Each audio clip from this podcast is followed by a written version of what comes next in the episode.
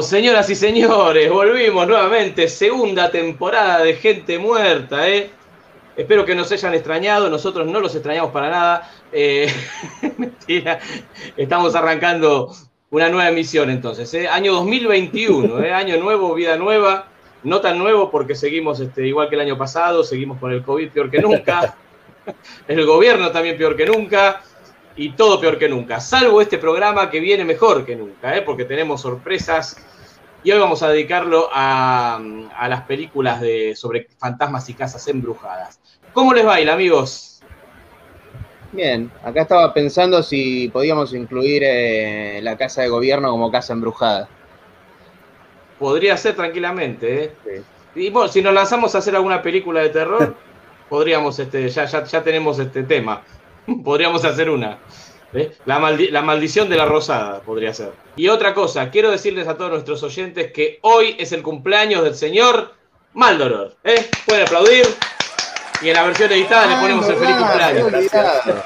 Feliz cumpleaños. Feliz cumpleaños, Rodo, querido. Muchas gracias, Jam. Muchas gracias, Arnold. Un placer pasarlo. ¿Veinticuántos? Ustedes acá, el cumpleaños, la verdad son la única visita que tengo hoy, en realidad. Y bueno, acá más cerca de los 40 que de los 30, ¿no? Yo te iba a preguntar 20 cuántos.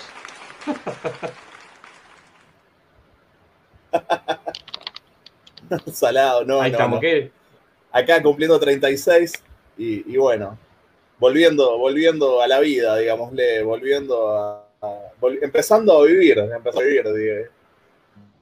Yo no sé para qué les pregunto las edades a ustedes, que cada vez que se las pregunto me siento un viejo choto ya. Te, llevo casi 10 años, la puta madre, no puedo creer. pasemos a otro tema. Bueno. Bueno, este, le decía que vamos a dedicar entonces el programa a películas de casas embrujadas. Y, eh, algunas de casas embrujadas, otras podrían ser de fantasmas, que es discutible, ¿no? Yo le nombraba una película a Jam, eh, que si hay tiempo vamos a hablar, que Jam me decía, ¿pero es de casas embrujadas o es más bien de fantasmas? Y en realidad de las dos cosas, ¿no? Pueden ir relacionadas, pueden ir de la mano. Así que ustedes después sacarán sus propias conclusiones del otro lado. Eh, bueno, Jam, no sé si querés arrancar vos, que sos el libro gordo de PTT. Bueno, eh, yo voy a hablar de algo muy, muy conocido ya a nivel casas embrujadas. Es una introducción, tradujo el video. Así que bueno, vemos primero el tráiler y arrancamos. It's the kind of house they don't build anymore. A relic of a time when the world wasn't in such a hurry. When there was still time for a little charm and elegance. It has stood empty for a long while.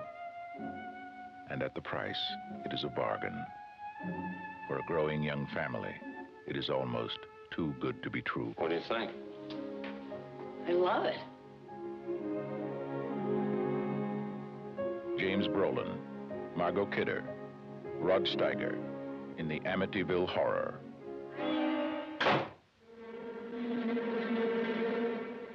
God's peace in this house. Get out.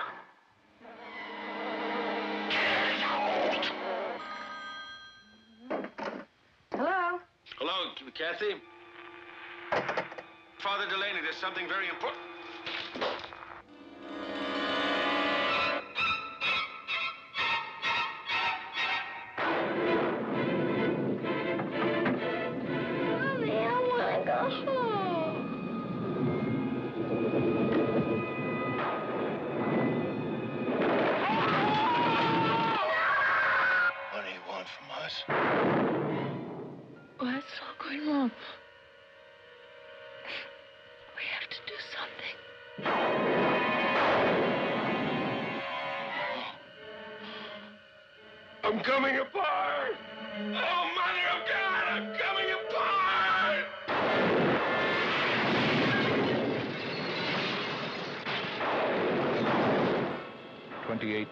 After the Lutz family moved into their dream house, they were running for their lives. What happened to them is an experience in terror you will never forget, and you will believe in the Amityville horror. Bueno, muy bien. Bueno, Bueno, probablemente sea la una de las más conocidas cuando uno se le viene a la mente Casas Embrujadas, por lo menos a mí es la primera que se me viene a la mente eh, de Amityville Horror. Eh, que bueno, contar de qué se trata es básicamente una pareja que se muda a una casa. Eh, en esa casa, años antes, la consiguen un poco más barata de lo que salía, si no me equivoco, a pesar de que sigue saliendo cara, como en Argentina, es como que lo barato es caro también. Eh, Más o menos. y en esa casa, eh, años antes, o un año antes, no recuerdo ahora exactamente, fue en el... Sí, creo que un año antes. Bueno, no importa. Eh, la familia, bebió la familia de Feo, donde el hijo, uno de los hijos de la familia, mata los, mató a los padres, mató a sus hermanos y, y tengo entendido que después se mató. Hay que ver cómo es la historia real, si es que realmente pasó, porque hay, hay un tema de que esta película supuestamente está basada en un hecho que pasó de verdad. Está basada también en, en realidad, el libro de Amityville Horror, que en Argentina se llamó Aquí vive el horror. Está basada en ese hecho y esta película está basada en ese libro. Eh, a mí es una película, no sé si quiere contar algo más de la trama, es una casa embrujada, básicamente. Pero no hay, no por fantasmas tanto, ¿eh? sino que es como una casa que está maldita. Hay demonios, hay chanchos Sí, sí, una voladores. causa, una, un- una causa preternatural diabólica, le dicen en parapsicología a esto. Es como un demonio. Claro. Exacto. Mosca, moscas en la casa, mo- moco en las paredes, todo ese tipo de, de- de- de manifestaciones, que es un peliculón. Y, y aparte Exacto. abro un paréntesis, este, eh, que ya lo comentó, eh, y es la banda sonido de Lalo Schifrin. La banda de sonido de esta película es genial, es espectacular. Este, bueno, Lalo Schifrin es un tipo que no, no defrauda nunca, ¿no? Todas las bandas de sonido de las películas de él son, son espectaculares y esta no, no, no es la excepción. La verdad que el, el- soundtrack acompaña muy bien este, lo que uno está viendo. Sí, la, ban- la banda sonora es un, un- una, una trivia puedo decir. Este- Esta, la banda sonora de The Amityville Horror está unida a dos películas. Por un lado, al Exorcista, ya que la banda sonora de Amityville Horror es un tema que, se, que tengo entendido que se iba a usar para el Exorcista y se terminó usando para esta película. Tal Y cual. por otro lado, Sí, sí. en el año 84, eh, en el tráiler de Children of the Corn, Los Niños de Maíz, se utilizó el soundtrack de Amityville Horror y como les gustó tanto cómo quedó, lo reutilizaron en la película, o sea, lo cambiaron un poco, pero si escuchamos la banda de sonido principal de Los Chicos del Maíz, es casi la misma que la de Amityville. Bueno, después, entre otras cosas, eh, acá actúa Margot Kidder, conocida como la- a Luisa Lane de, de Superman del 78, también actuó en Black Christmas y en otro par de películas. Eh, y, y Amityville Horror a mí es una película que me gusta mucho. Eh, se la critica bastante hoy en día. Muchos fans del género dicen que es aburrida, que es mejor eh, la remake. Salió una remake en Platinum Dooms. Lo he escuchado muchas veces, no solo de- del Fonebrero. No, no comparto. Para variar. Yo no, yo no comparto, No comparto, pero para nada. Yo, yo tampoco, porque la verdad es que ahora vamos a hablar de lo que es el legado de Amityville, que es, es un, hay algo que hay que aclarar bastante, justo lo estaba hablando con Arnold antes de que arranquemos. Pero antes de pasar a lo que es el legado de Amityville, es una, es una película que tiene mucho clima, que está muy bien, a a mí no me aburre, la verdad está bastante bien actuada, eh, uno se cree a los personajes, eh, hay escenas que están muy bien filmadas también. Eh, no sé, a mí me gusta mucho esta Sí, película. A mí Y- también. Sí, sí. A mí, Y no solo, yo, yo la tengo para volver a ver desde hace tiempo, que la tengo descargada ahí como para volver a verla desde hace mucho tiempo, porque hace relativamente poco fue que volví a ver, estuvimos volviendo a ver las películas, porque está la 2 en Prime Video, la de Amityville The Possession, creo que se llama, la, la que es de un exorcismo. Es ¿no? genial. sí. Es genial. es maravillosa. Es genial, bueno, y sí. esta, a, a mí me encanta. Incluso a mí lo que a mí me gusta es que siempre con Jam más o menos coincidimos, que eso a mí me encanta. Entonces, yo también, Mm. si mi primera opción hubiese sido elegir a Amityville también, o sea, estoy totalmente de acuerdo. Es, para mí es la película de referencia. Yo no sé si a mí me marcó particularmente porque el libro de, de Aquí vive el horror, del libro de mismo nombre de la película, Amityville Horror, fue el primer libro que yo leí en mi vida, cuando tenía siete años, ¿no? Entonces fue, es una película que a mí me, es una historia que a mí me gusta mucho, es una historia que me interesa, más allá de, de- de la falsedad o la verdad de la misma, o si los Warren metieron la mano, o todo, todo eso que, que se dice, ¿no? Eh, Claro. Ustedes, saben, ustedes saben que les tiro un dato de color, así una perlita, ¿no? Eh, si ustedes buscaban la dirección de esta casa en, en Google Maps, eh, hasta no hace mucho tiempo, podían verla, podían verla en Google Maps, la casa. Si ustedes la buscan ahora, hoy, hoy día, si ustedes la buscan ahora, hoy día, está borroneada. No sé Claro. por qué motivo, no sé No, por qué vos motivo podés la- pagar. Vos podés pagar para que tu ubicación no se vea. Lo hacen, por ejemplo, con las bases del gobierno, ¿viste? Y esas cosas. Vos podés pagarle a Google para que tu casa no, no aparezca. Vaya a, sa- vaya a saber, porque antes aparecía, yo la he visto, miren, hasta, hasta les cuento que eh, eh, es tal cual la están viendo en esa foto, nada más que le cambiaron esa- esas ventanas tan particulares que, que tiene, que parecieran ojos, ahora son Ajá. cuadradas, ¿no? Cambiaron, Ah, cambiaron eso. Se deben haber hartado. Los, los dueños deben haber quedado súper aburridos de que le estén mirando la casa. Yo también un poco los entiendo, ¿no? Yo me mudo ahí, tipo, y tengo 300 enfermos de cine de horror que están todo el día googleando mi casa. A mí me daría un poco de estrés también, ¿no? Sí, ahora hasta ahora Quizás. sale borroneada, pero bueno, yo, yo, yo la llegué a ver y doy fe que, que estaba. Pero bueno, fue, fue un dato de color nada más. Bien. Dale, Jan, Sí. decías. Bueno, tuvieron que ver los Warren, por esto también se puede ver al principio de, del Conjuro 2, una parte de, de- de la investigación en la casa de Amityville. Pero hablando del legado de Amityville, que no lo quiero dejar pasar, acá no se ve muy bien, acá están las secuelas de Amityville. A mí me, me gusta mucho esta saga, y es una saga que está un poco, eh, bueno, acá vienen todos los, los, los Blu-ray. Es una saga que ¿Ves? los detalles que tiene la caja, que tiene esta parte de acá, la parte de atrás, e inclusive si a- en la cámara no creo que salga, pero acá está el techo y acá atrás, abajo, Qué- qué bueno, se ve como- como unos esqueletos, no se va a ver mucho Sí, por la se, luz. se ven los, están los huesos bajo tierra, está buenísima Sí. la, la Qué edición. buena, che. ¿Tiene Sí, subtítulos está ya? Eh, no, Ah, me parecía. Todo lo Eh, más lindo no, nunca se subtitula en español. pero No, eh, no. el año pasado España empezó a editar las películas de Amityville, hicieron como una maqueta, es una maqueta de la casa, así más o menos de este tamaño, y vienen las mismas películas que vienen acá, pero subtituladas al español. Así que quien las quiera ver puede comprar las ediciones españolas. A mí, a mí me interesa fuertemente, te diré. Cuando tenga un mango me parece que, que aplico. Bueno, eh, ¿qué, ¿qué podía decir del legado de Amityville como para...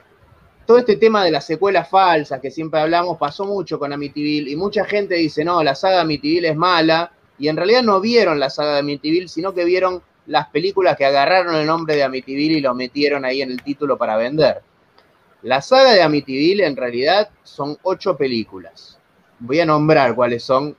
Viene la primera Amityville Horror, después viene Amityville 2 La Posesión, que es como una precuela, que es de la que estamos hablando, que es muy buena, es dirigida por Damiano Damiani, que es italiano. Después viene Amityville 3D, que esa también fue conocida, y hasta ahí vienen las que, las que son de casas embrujadas. Después sale una, empiezan a hacer películas de objetos malditos que salen de esa casa. Eh, la cuarta película es Amityville Evil Escapes, eh, como El mal se escapa, que es de una lámpara maldita. Después viene la quinta, que es La maldición de Amityville, que tiene que ver con una iglesia, que creo que es la más floja de toda la saga. Después viene Amityville 6, que la volví a ver anoche, que es, eh, se llama Amityville 1992, o It's About Time, que es sobre un reloj maldito que salió de esa casa. Amityville 7, Nueva Generación, es sobre un espejo maldito, que después usarían la trama para Oculus. Es muy parecida a Oculus, en cierto Claro. sentido.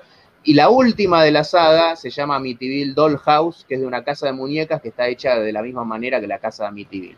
Hasta ahí es la saga oficial de Amityville y para mí la mayoría son buenas o al menos entretenidas. Las que menos me gustan son la de la iglesia y la del espejo, Sí. son medio flojas, pero las otras me gustan todas. a mí.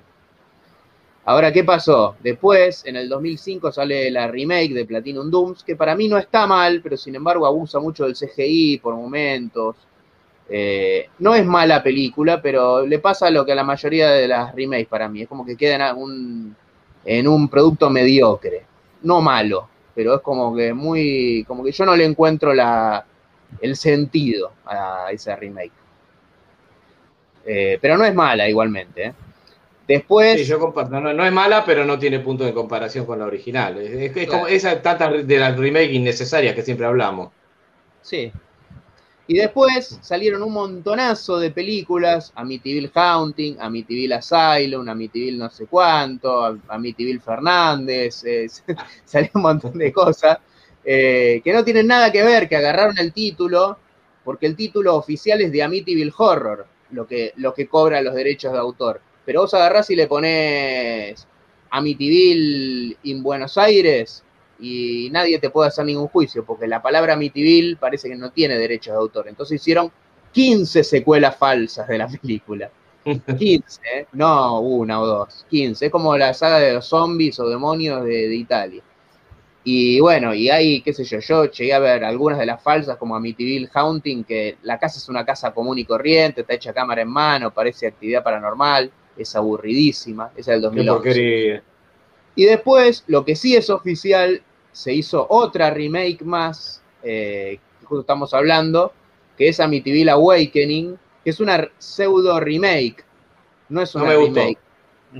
Es como que dentro de- de la de Amityville Awakening, Amityville es una película, porque en un momento están mirando la película original. Es la Es del como- pibe enfermo, ¿no? Es la del pibe enfermo, el pibe ese que está en coma en la casa. Sí, es esa.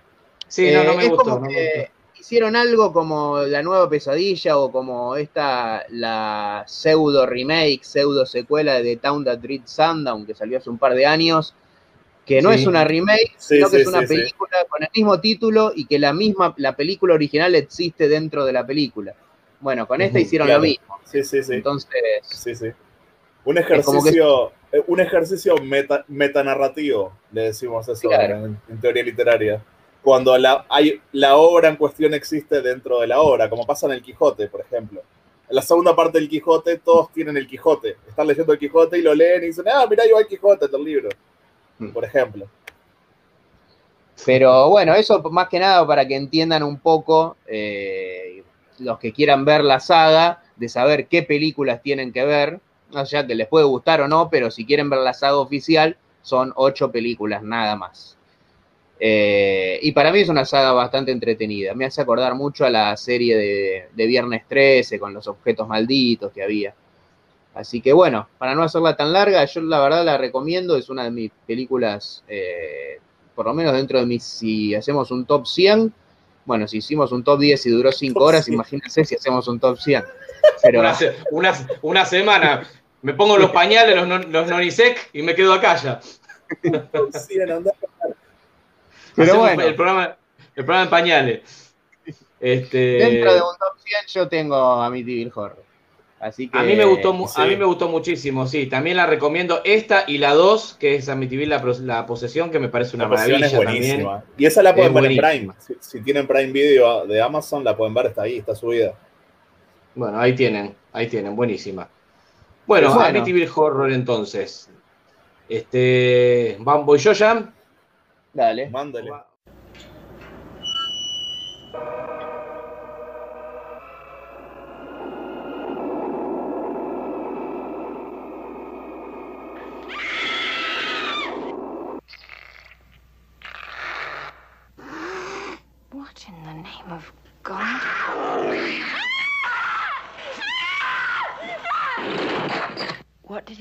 This house so evil? Murder, vampirism, cannibalism, drug addiction, alcoholism, sadism, mutilation.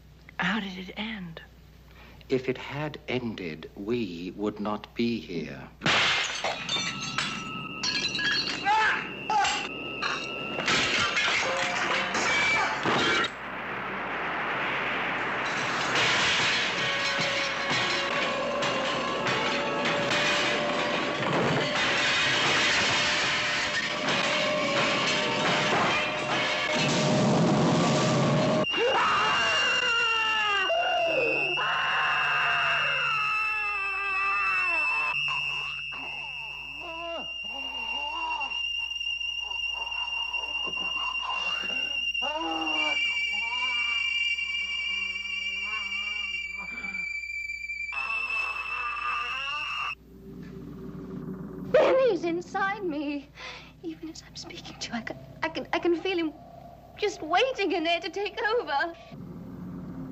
House tried to kill me. It almost succeeded. I don't accept this. I do not accept this.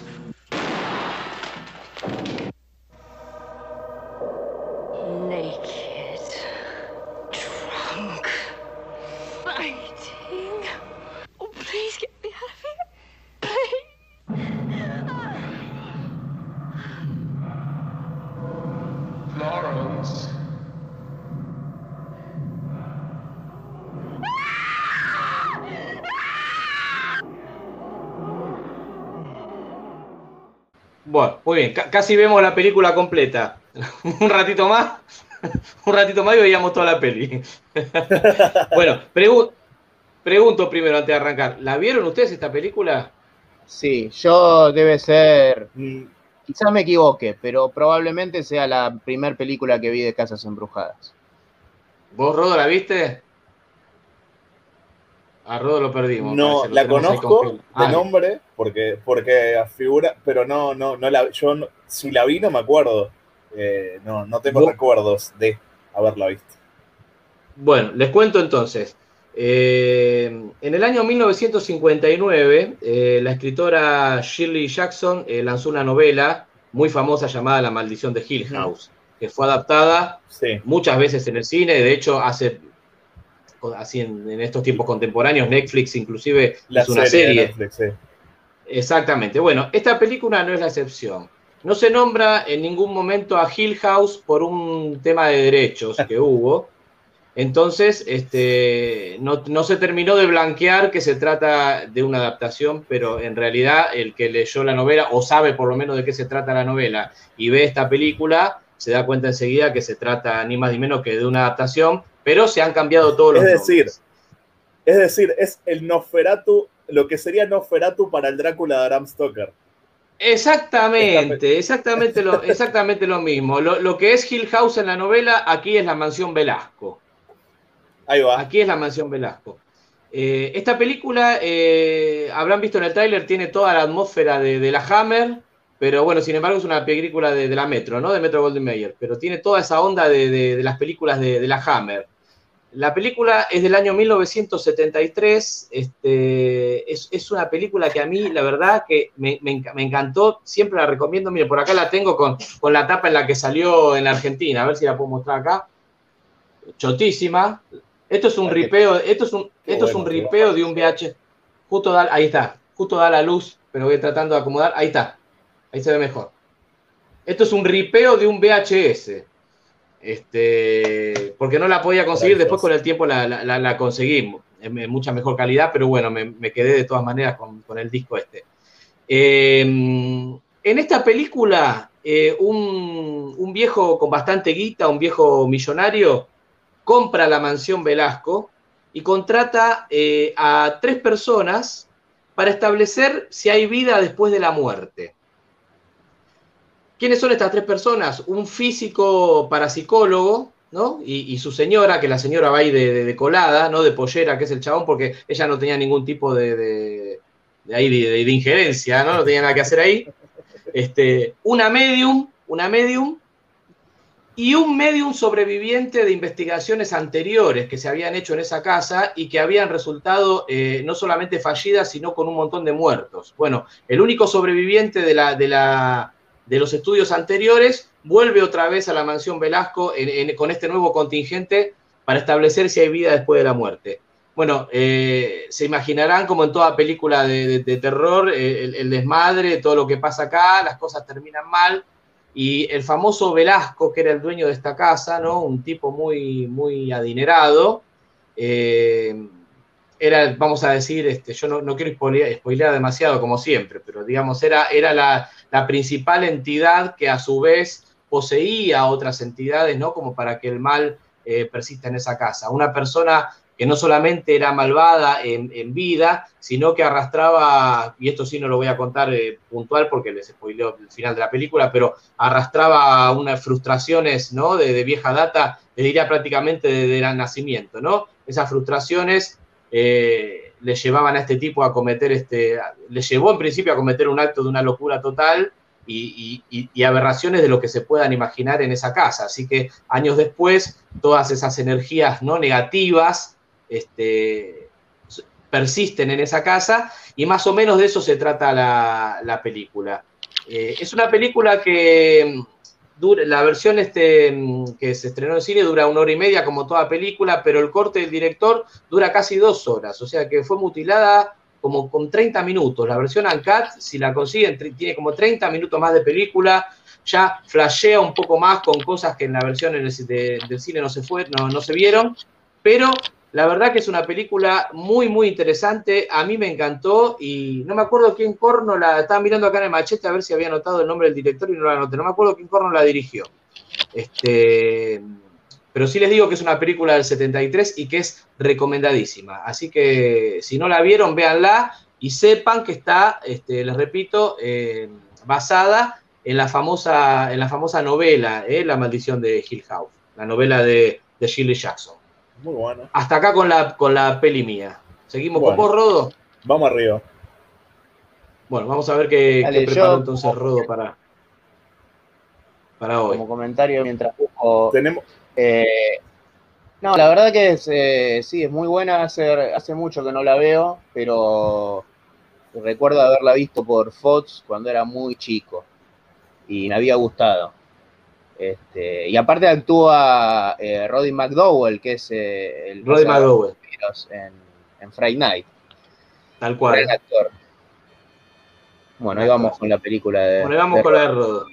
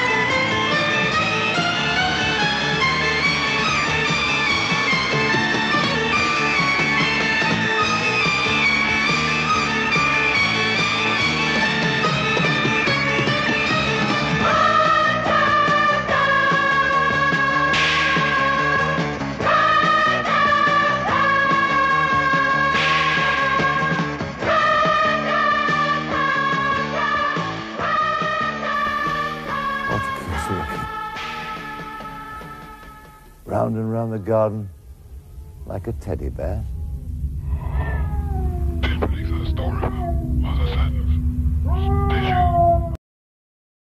La música, lo, lo más anticlímax que, lo Tal más anticlímax que hay. ¿Qué es lo que sucede con esta película? Resulta que la, a la noche, eh, en el 31 de, de octubre de 1992, es decir, la noche de Halloween, en ese año la BBC de Londres emite un programa en vivo y en directo en el cual dicen, el presentador dice que tiene pruebas concluyentes que por fin van a demostrar la, la verdadera existencia de lo paranormal, ¿verdad? Para ello formaron un equipo de investigadores y demás que van a ir a una casa en la cual pasan cosas raras, es decir, hay una niña, dos niñas, dos hermanas que empiezan a tener, eh, a ver una presencia, ¿verdad? Eh, y empiezan a pasar cosas raras. Y bueno, resulta que este programa llamado Ghostwatch se emitió esa noche, ese 31 de octubre de 1992, en vivo y en directo por la BBC como que fuera un programa real en vivo, incluso con un número telefónico para la que la gente llame. y al ser el único programa en vivo llegó a tener una audiencia que explotó de, de rating, ¿no? Dice que recibieron más de un millón de llamadas de gente que quería contar sus experiencias paranormales. Resulta que esto no era un programa en vivo, esto era una película, una película de horror, que vendieron como un programa en vivo y así como que se estaba haciendo en vivo en el plató. Y es tremendamente interesante cómo esta película llegó al realismo, ¿verdad? Que más tarde es pionera dentro de este género de lo que es el fan footage y el mockumentary. Y es increíble cómo, cómo la gente se lo comió, ¿no? Se lo comió con papas, ¿no? Así tipo, nadie se dio cuenta que esto era una película. Todo el mundo pensó que era un programa en vivo. Incluso los periodistas se muestran escépticos, hacen chistes porque están en Halloween y de repente la cosa en la casa se empieza a pudrir cada vez más. Incluso las llamadas de la gente, la gente que llama, que son llamadas falsas obviamente, empiezan a sufrir eventos paranormales en sus propias casas, ¿no? Es como que lo paranormal del programa se empieza a pasar en las casas de los televidentes y terminan contaminando todo. Es una maravilla para mí, es una joya de, del género este del, del, falso documental, digámosle. Eh, británica la película, muy buena, eh, eh, jugando siempre con el detalle mínimo en el cual están filmando y te queda como que viste algo, pero pasó y quedó por esa, y de repente llama uno y dice, pero yo vi algo en el rincón. A ver, vamos a buscar el video y ponemos el replay. Y empiezan, tienen ahí a, un parapsicó, a una parapsicóloga y al tipo que es científico, como todo documentary que se precie, ¿verdad? Que siempre tienen a los supuestos expertos, ¿no? Que están debatiendo entre sí. Y es muy, muy buena. O sea, yo creo que es... Yo le debo un, un video a la mazmorra, o sea, lo, lo, tengo, lo voy a hacer próximamente, seguramente haga un video sobre esta película, la cual me explaye más en su historia, además tampoco la quiero spoilear todo aquí, porque me gustaría que todos la vean, y me gustaría que todos los que no estén suscritos a la mazmorra de Maldoror se suscriban allá mismo, que hemos regresado desde la tumba, hemos vuelto a subir videos, estamos subiendo cine de culto, y bueno, eh, ¿qué más decir? Bueno, obviamente la película está basada como todo, como todo fenómeno de la época, en el caso del poltergeist de Enfield, ¿verdad? Que es el caso de el caso en el cual se basa también eh, el conjuro, de donde se toma para hacer, creo que es el conjuro o Anabel, Anabel ¿no? Anabel. No, no es el, el conjuro 2 es. No, el conjuro Claro, 2. ahí va, el conjuro 2. Yo con James Wan no quiero saber nada, por eso es que nunca me acuerdo. Pero Yo sí, tampoco. sé que va- sé que una de ellas tomaba la historia del, del caso del poltergeist de Enfield. Y bueno, y en Ghostwatch es como que se toma el caso del poltergeist de Enfield y, y se lo lleva a formato televisión en vivo, ¿no? Y es tremendamente recomendable. Si la, si la pueden ver, yo se las recomiendo muy firmemente. Y no les quiero spoilear más porque es toda una experiencia ver Ghostwatch y también situarse, ¿verdad? En ese momento en el cual la gente en el Reino Unido se pensó que era un show de televisión en vivo, ¿no? En el que estaban pasando cosas muy raras. Ese momento, ese Halloween de haber sido inolvidable para que lo puedo vivir, ¿verdad?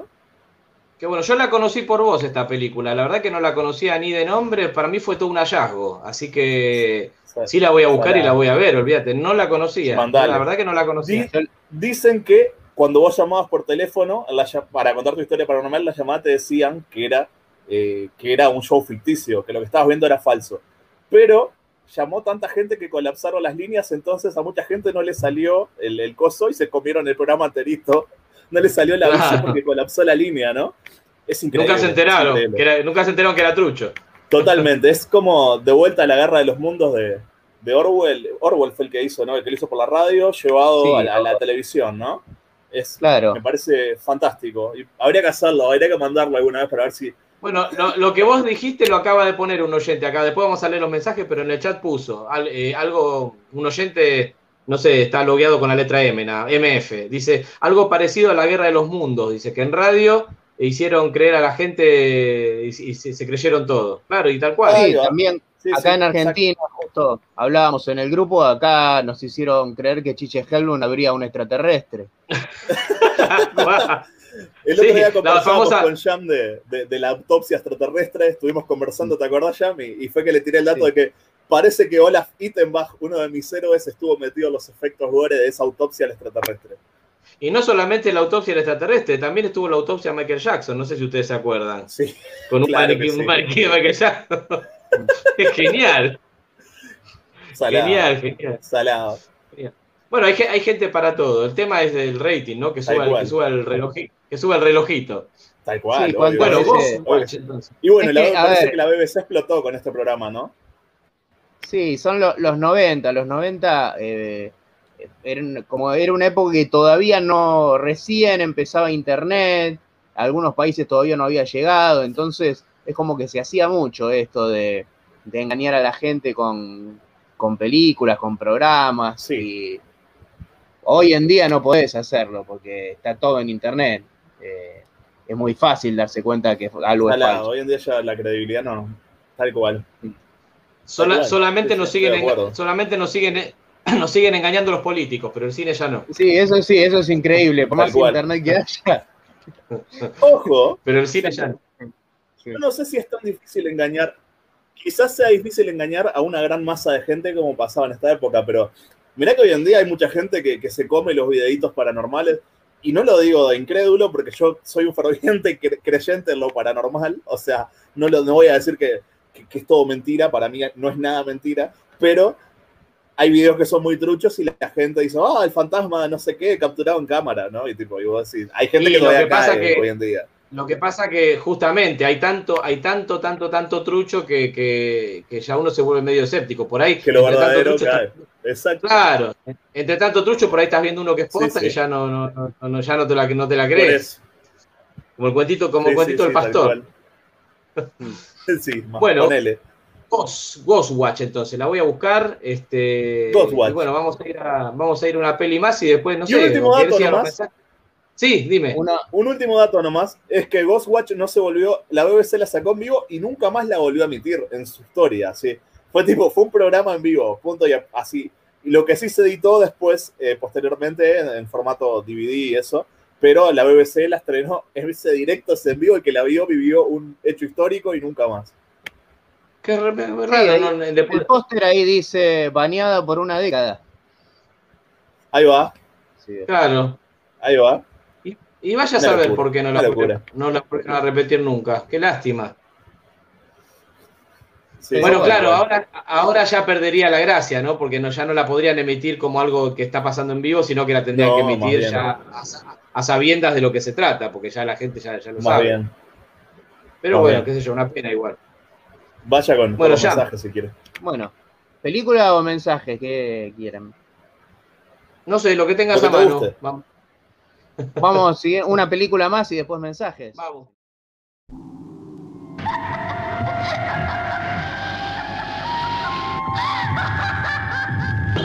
Tonight the dead will walk, and you, unbeliever, will scream unheard. Stop it! The haunting. What do we really know of that other world of hauntings, of apparitions in the night, of the sinister powers of darkness? The Haunting was produced and directed by Robert Wise, the brilliant producer of West Side Story, and stars Julie Harris, Claire Bloom, Richard Johnson, Russ Tamblyn. You cannot deny terror. You cannot look the other way. You have to face the supernatural, face the chilling mysteries of forces you cannot understand or control when the haunting holds you in its spell. The haunting. Bueno, esta película para mí es, es una maravilla y es otra película también basada en la novela de Shirley Jackson, La maldición de Hill House. Salvo que aquí se ve que se pa- acá se ve que sí se pagaron los derechos porque acá está totalmente blanqueado, que se trata de una adaptación de, de la novela. Esta Bien. película es del año 1963. Eh, acá en Argentina se llamó eh, muy originalmente La Casa Embrujada. So- somos así de originales. Eh, sí. Bueno, la dirige mm, Robert Wise y la verdad que también es otra película que a mí me, me encantó. Voy a empezar en lo sucesivo también, este, porque si no, yo me estoy dando cuenta ahora con el correo de los programas que en realidad elijo películas que me gustaron y tendría que empezar a elegir también películas que me resulten una, una basofia, como para, para advertir a la gente también, ¿no? Que no las vea, ¿no? Claro. No solamente recomendar sí. cosas buenas. Así que voy a ponerlo en práctica para, para próximos programas. Eh, sí, decirles que está... pusiste algo en práctica acá, pero seguí hablando que ahora yo tengo Sí. algo preparado acá. Bueno, eh, iba. Iba, iba a decir justo eso porque te leí la mente, que esta película tuvo un remake en el año 1999, que es una basura, en todo sentido, en todo que, sentido. que vean el de fondo. Eh, el ah, ah, claro, podemos, podemos ver el tráiler de, de fondo. Eh, bueno, este remake eh, eh, es malo por abusa del CGI, cambió, cambió eh, la, la historia original, pero, pero al pedo totalmente. Tiene un reparto eh, que, que de actores de, renombre, pero que no encajan en este género. Miren, para que se den una idea, en esta película trabaja Owen Wilson, que uno está acostumbrado a verlo en comedias, está acostumbrado a verlo con Ben Stiller o con Jackie Chan haciendo Shanghai Kid, no en una película de terror donde lo decapitan al hijo de puta, lo tendría que haber decapitado en serio, así no actúa más. Eh, Liam Neeson, es la, mejor escena de la película para mí. Labura, el doctor es, Liam Neeson, que eh, es de Taken, un tipo de cine de acción. ¿Qué carajo está haciendo acá? Después la tenemos a Catherine Zeta Jones, porque había que, había que poner en, el reparto, tiene que poner a la Carilinda. ¿A quién ponemos? Y ponemos a Catherine Zeta Jones en, el papel de, Teo. Y después tenemos, sí, a Lily, Taylor, que me parece que es la más acertada del reparto, pero no salva la película que, es la que hace el, protagónico, ¿no? La persona que, está más, ligada a la, casa. Eh, que Lily Taylor, para el que, no la conoce, es la que también trabaja en la primera película del, Conjuro.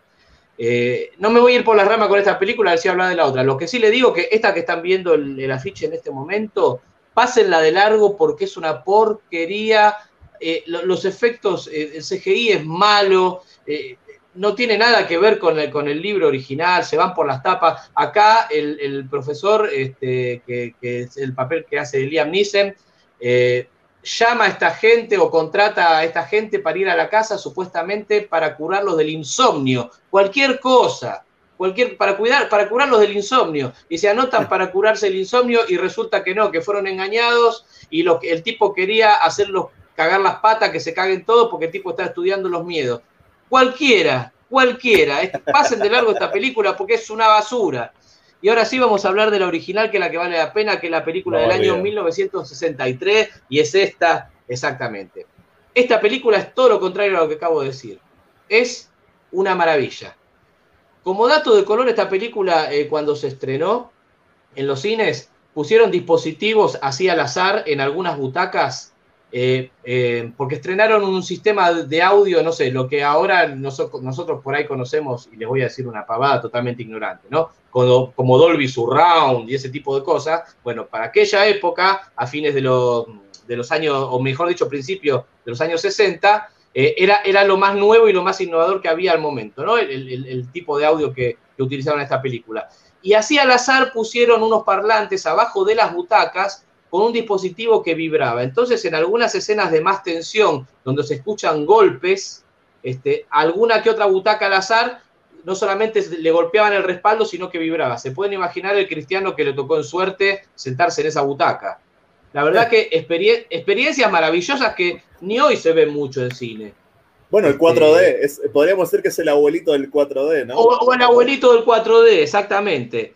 Bueno, este, lo que hizo Robert White con esta película, primero que yo no leí la, no leí la novela, pero, pero por lo que tengo entendido, que he leído mucho, eh, dicen que es bastante, bastante, bastante fiel a la novela original, lo cual ya es un poroto a, favor.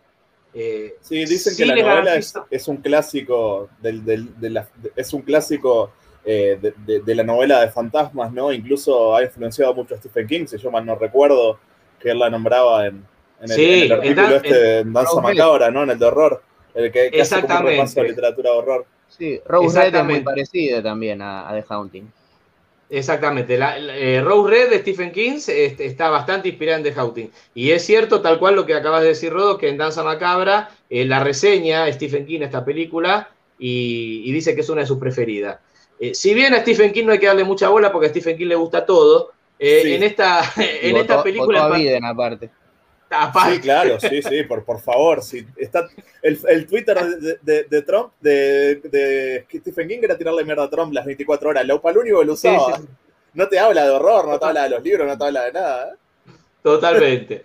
Pero bueno, vamos a decir que en esta película en particular Stephen King no se equivocó porque la verdad que la película vale la pena, los climas están muy bien logrados, muy bien logrados es una película que, lógicamente, estamos hablando del principio de los años 60, eh, viéndola hoy día, por ahí uno le puede encontrar mil cosas, pero yo me imagino que es una película que debe haber asustado de verdad a la gente que la vio en su momento. Em, y esta película también, más o menos, eh, sacando toda la, porquería que han, hecho, que han hecho después en el remake, este, acá sí hay un, un parapsicólogo, un investigador paranormal que este, contrata eh, algunas personas para, para pasar algunas noches en esta casa. ¿Por qué? Porque estas personas que contrata de alguna u otra manera estuvieron en algún momento de sus vidas ligadas a lo paranormal. Por ejemplo, contrata eh, a una de las chicas que va, es muy susceptible a lo, a lo paranormal, tiene por momento algún tipo por ahí de clarividencia. Eh, hay, otra, Sí. hay otra que lo niega, que lo niega, eh, pero que, en algún momento de su vida también han llovido como por una semana piedras en su casa, en el techo, al estilo Carrie. Entonces, este, por, por eso la contratan a esta chica. Este, después la dueña de la casa, la que le alquila la casa a este investigador, ¿qué hace? Le encaja un familiar como para que, para que esté ahí pispeando, bueno, y ese es el escéptico del grupo, ese es el que no cree nada, ese es el que está porque tiene que estar, porque, es, porque va a ser el que va a heredar la casa, y después se va a dar cuenta de que va a tener que creer de prepo, ¿no? Porque van a pasar una serie de cosas. Y la que hace el papel de Eleonor, que es la, la- protagonista principal, tanto de la película como de la novela, eh, es de alguna manera la que está más ligada a, a la casa. Tiene algún tipo de, eh, ¿cómo decirlo? Tiene, tiene algún tipo eh, particular de, de- de- no sé cómo explicarlo, ¿no? Porque no es percepción la palabra. Tiene algún tipo particular de, de- de- cosa con la casa que, la, que como que la casa la llama y no la deja ir, ¿no? Como que ella de- cada vez se empieza a involucrar más con la casa y se empieza, eh, le decía, como obsesionar con la casa, a tal punto que el, el mismo, el mismo investigador que la llevó en un momento le dice, bueno, mira, hasta acá llegamos, vos te tenés que ir y no hay forma de sacarla de la casa porque ella piensa que, que ese es su lugar de pertenencia, que ella pertenece ahí y que ella, eh, por algo que no sabe explicar, necesita estar en esa casa y necesita permanecer ahí. Bueno, y obviamente durante estos días que van a pasar ahí va, a pasar de todo, la cosa va a terminar muy mal, y, pero les digo, la película está muy bien filmada, está muy bien escrita, está muy bien actuada y los efectos para la época eh, son buenos. Acá no vemos eh, los esqueletos de Vincent Price así caminando tipo marioneta. Eh, a- acá ahonda más en lo, en lo psicológico, si se quiere, por ahí de los personajes. Bien. A excepción, del a, excepción del remake, que es todo lo contrario. El remake lo único, lo único que nos quiere mostrar eh, es, es- es la- los hechos consumados ya paranormales y CGI y porquería y el fantasma y la mano que sale de la pared y te agarra y, y- y- y no sé, y, la- y las, y las cortinas que vuelan y, y van pasando los fantasmas por la cortina. Bueno, ese tipo de cosas acá no se ven. Este, sino que ahonda más en lo psicológico. Y, muchas veces es más efectivo porque asusta más lo que no se ve que lo que se ve. O lo que se escucha pero no se ve. Y más o menos de esto va esta película. Yo la tengo que recomendar, eh, película de 1963. El que no está muy canchero por ahí o no está muy ducho con el cine en blanco y negro, porque a veces pasa, sobre todo en, la- en las nuevas generaciones, ¿no? Que ya la ven blanco y Sí, negro y ya al verla blanco y negro ya la cruz dice, no, no, no, es- La-. Las nuevas generaciones no te miran una película que no haya, que no sea de la década pasada. Bueno, ahí tenés. Imagínate, imagínate, imagínate un en blanco y negro. Bueno, la verdad que. Sí, a mí eh, me pasa todo lo contrario. Yo tengo como una fascinación con el blanco y negro. Es como que es como que me parece que le da una estética tan, tan de cine, ¿no? Tan, tan que, que solo la puedo relacionar como, con el cine, ¿no? Ni con algo filmado en un celular ni nada. Es del cine, así. Yo le puedo asegurar a los millennials, bueno, iba a decirle millennial, pero millennial vendría a ser yo también. A los centennials Sí, yo también. les podría, asegu- Sí, le sí. podría asegurar que les podría asegurar que esta película le, le puede dar cátedra a miles de películas del cine actual, a miles de películas, Sí. narrativamente, eh, narrativamente, por cómo está filmada, por cómo está escrita, por cómo está actuada. Así que no se dejen Sí. este, asustar por el blanco y negro y miren la película esta porque la verdad que es una película que vale la pena y le va a gustar. Y siempre mírenla enfocados que es una película del año 1963 con, las, con todas las limitaciones que, que conlleva, ¿no? Que, que- que tenía el cine en esa época.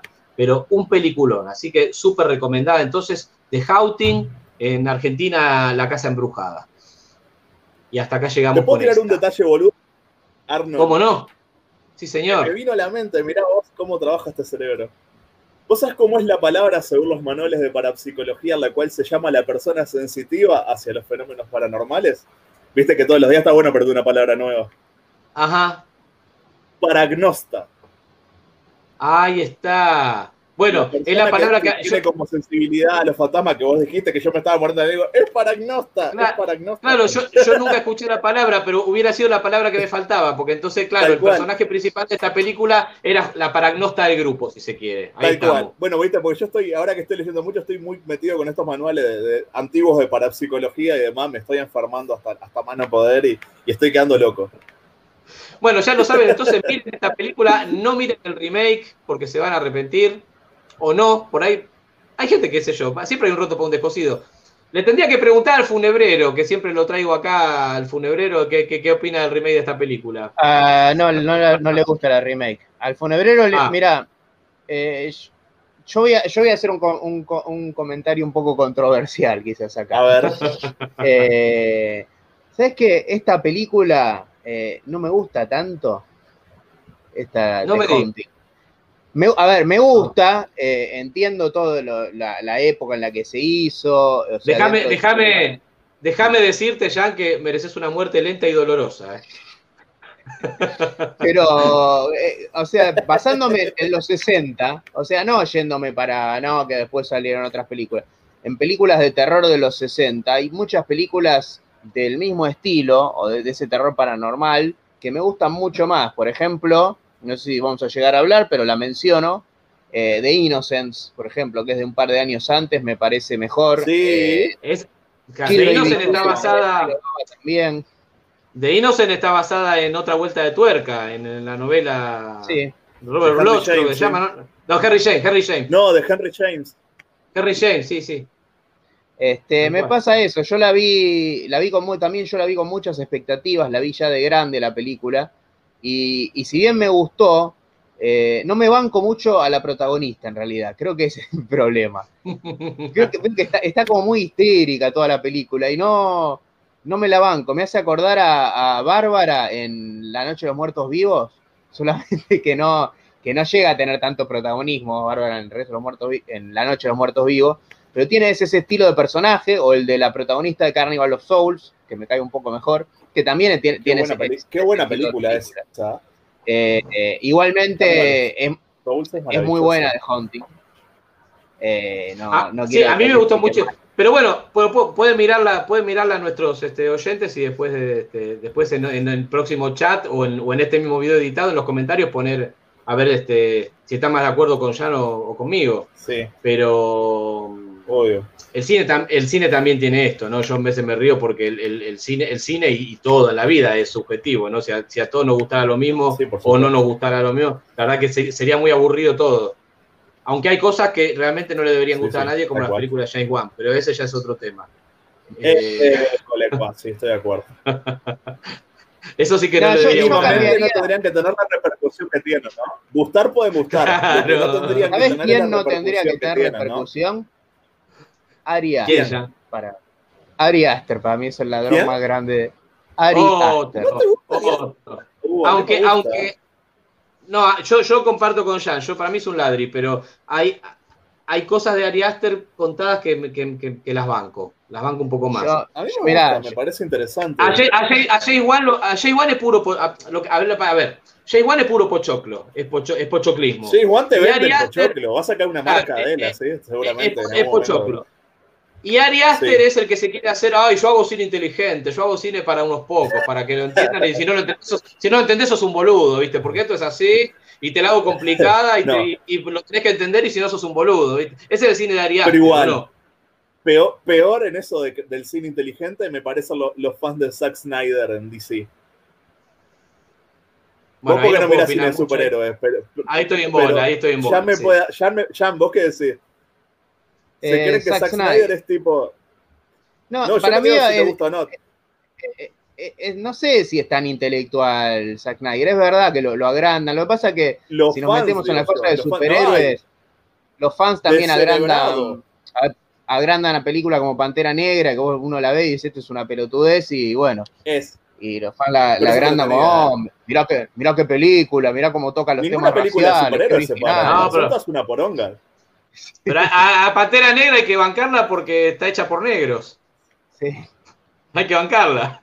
Eh, Sí, bueno, a mí eso me gustó. A mí me gustó Pantera Negra cuando la fui a ver. Es como el Rey León, pero con superhéroe. ¿Cómo no me va a gustar? Pero, pero Eh, claro, yo no- digo, No tengo si no idea, no tengo idea, no puedo, no puedo ni opinar. Muchos- Cuando hablan de Muchos comentarios controversiales hoy. ¿eh? Yo no- ¿Ah, sí? Pasar el rato sin el superhéroe. No es pasar un discurso Déjeme- intelectual No, después. pero hay- tipo. Me- Escuchame, Jan, eh, me acordé de algo que no me quiero olvidar, que dijiste controversial y me hiciste acordar. Lo voy a dejar para el final del programa. Lo voy a dejar para. Pero, pero, voy a tirarles una, así un adelanto a, lo- a- a los oyentes. Hay gente que nos quiere boicotear. Así, se las voy a dejar ahí. Hay Bien. gente que quiere boicotear. Sí, sí, hay gente que quiere boicotear este programa y hoy en vivo voy a denunciar y voy a hablar al respecto porque nos están boicoteando en el éter, en otros programas se están boicoteando gente muerta y yo voy a hacer una denuncia al final de este programa y no solamente voy a hacer la denuncia, sino que, sino que voy a nombrar al responsable de- de- Bien. del boicot. Listo, ahí la O se cierro. denuncia, se a- denuncia con nombre y apellido y documento. Sí, y señor. de documento. Si no, Eh, no se como denuncia. Como corresponde, totalmente. Así que lo vamos a dejar para el final. Bueno, Bueno. vamos con los mensajes. Vamos, Vamos con arriba. esa. Le- ¿Lo lees vos, Rodo? Bueno, Así no, así no nos Duarte. pisamos, dale. Delitas Barte, buena gente, ¿cómo andan? Goli, ya me saludó por mi cumpleaños, hoy me mandó un mensaje. Gracias por estar siempre, bro. También en la mazmorra siempre está. O sea que Qué es- grande. el Goli es, es la figurita repetida.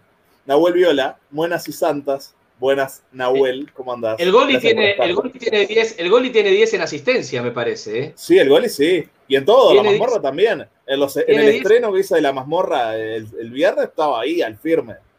Sí, muy bien, 10, che, 10 en asistencia. ¿eh? Yo, esa, esa carita de Pringles es este. El Yo la veo más. y dije, presente el chabón. Muy El bien. Goli nomás. Acá te decía feliz cumpleaños otra Feliz vez. cumpleaños. Rodo. feliz cum- gracias, Goli. Gracias, Goli. Buenas, buenas. El funebrero se dejó la barba. Saludos a Jam y Cameron. Me- no me lo imaginaba así, jaja. Ca- cambia- cambiaron, cambiamos, pla- cambiamos plantel. Un abrazo. Pero muy pronto, muy, pronto lo, muy pronto lo vas a ver al funebrero y a Cameron acá porque les, voy- les voy a chupar el alma. Así. Voy por, voy por sus almas. Sobre todo la de Cameron. No, hay, que, hay que hacer un mashup. Hay que hacer un mashup de colores y, y- y gente muerta un día. ¿eh? Yo me cansé, yo me cansé de invitarlos. Para mí, yo mira, dice no, quiero- me quiero adelantar, no, no me quiero adelantar a mi denuncia. No me quiero adelantar a mi denuncia, pero para mí me están ninguneando, loco, porque yo me cansé de invitarlos. Ya, ¿qué necesitan? Por escrito que lo invite. ¿Verdad? Bueno, viejo.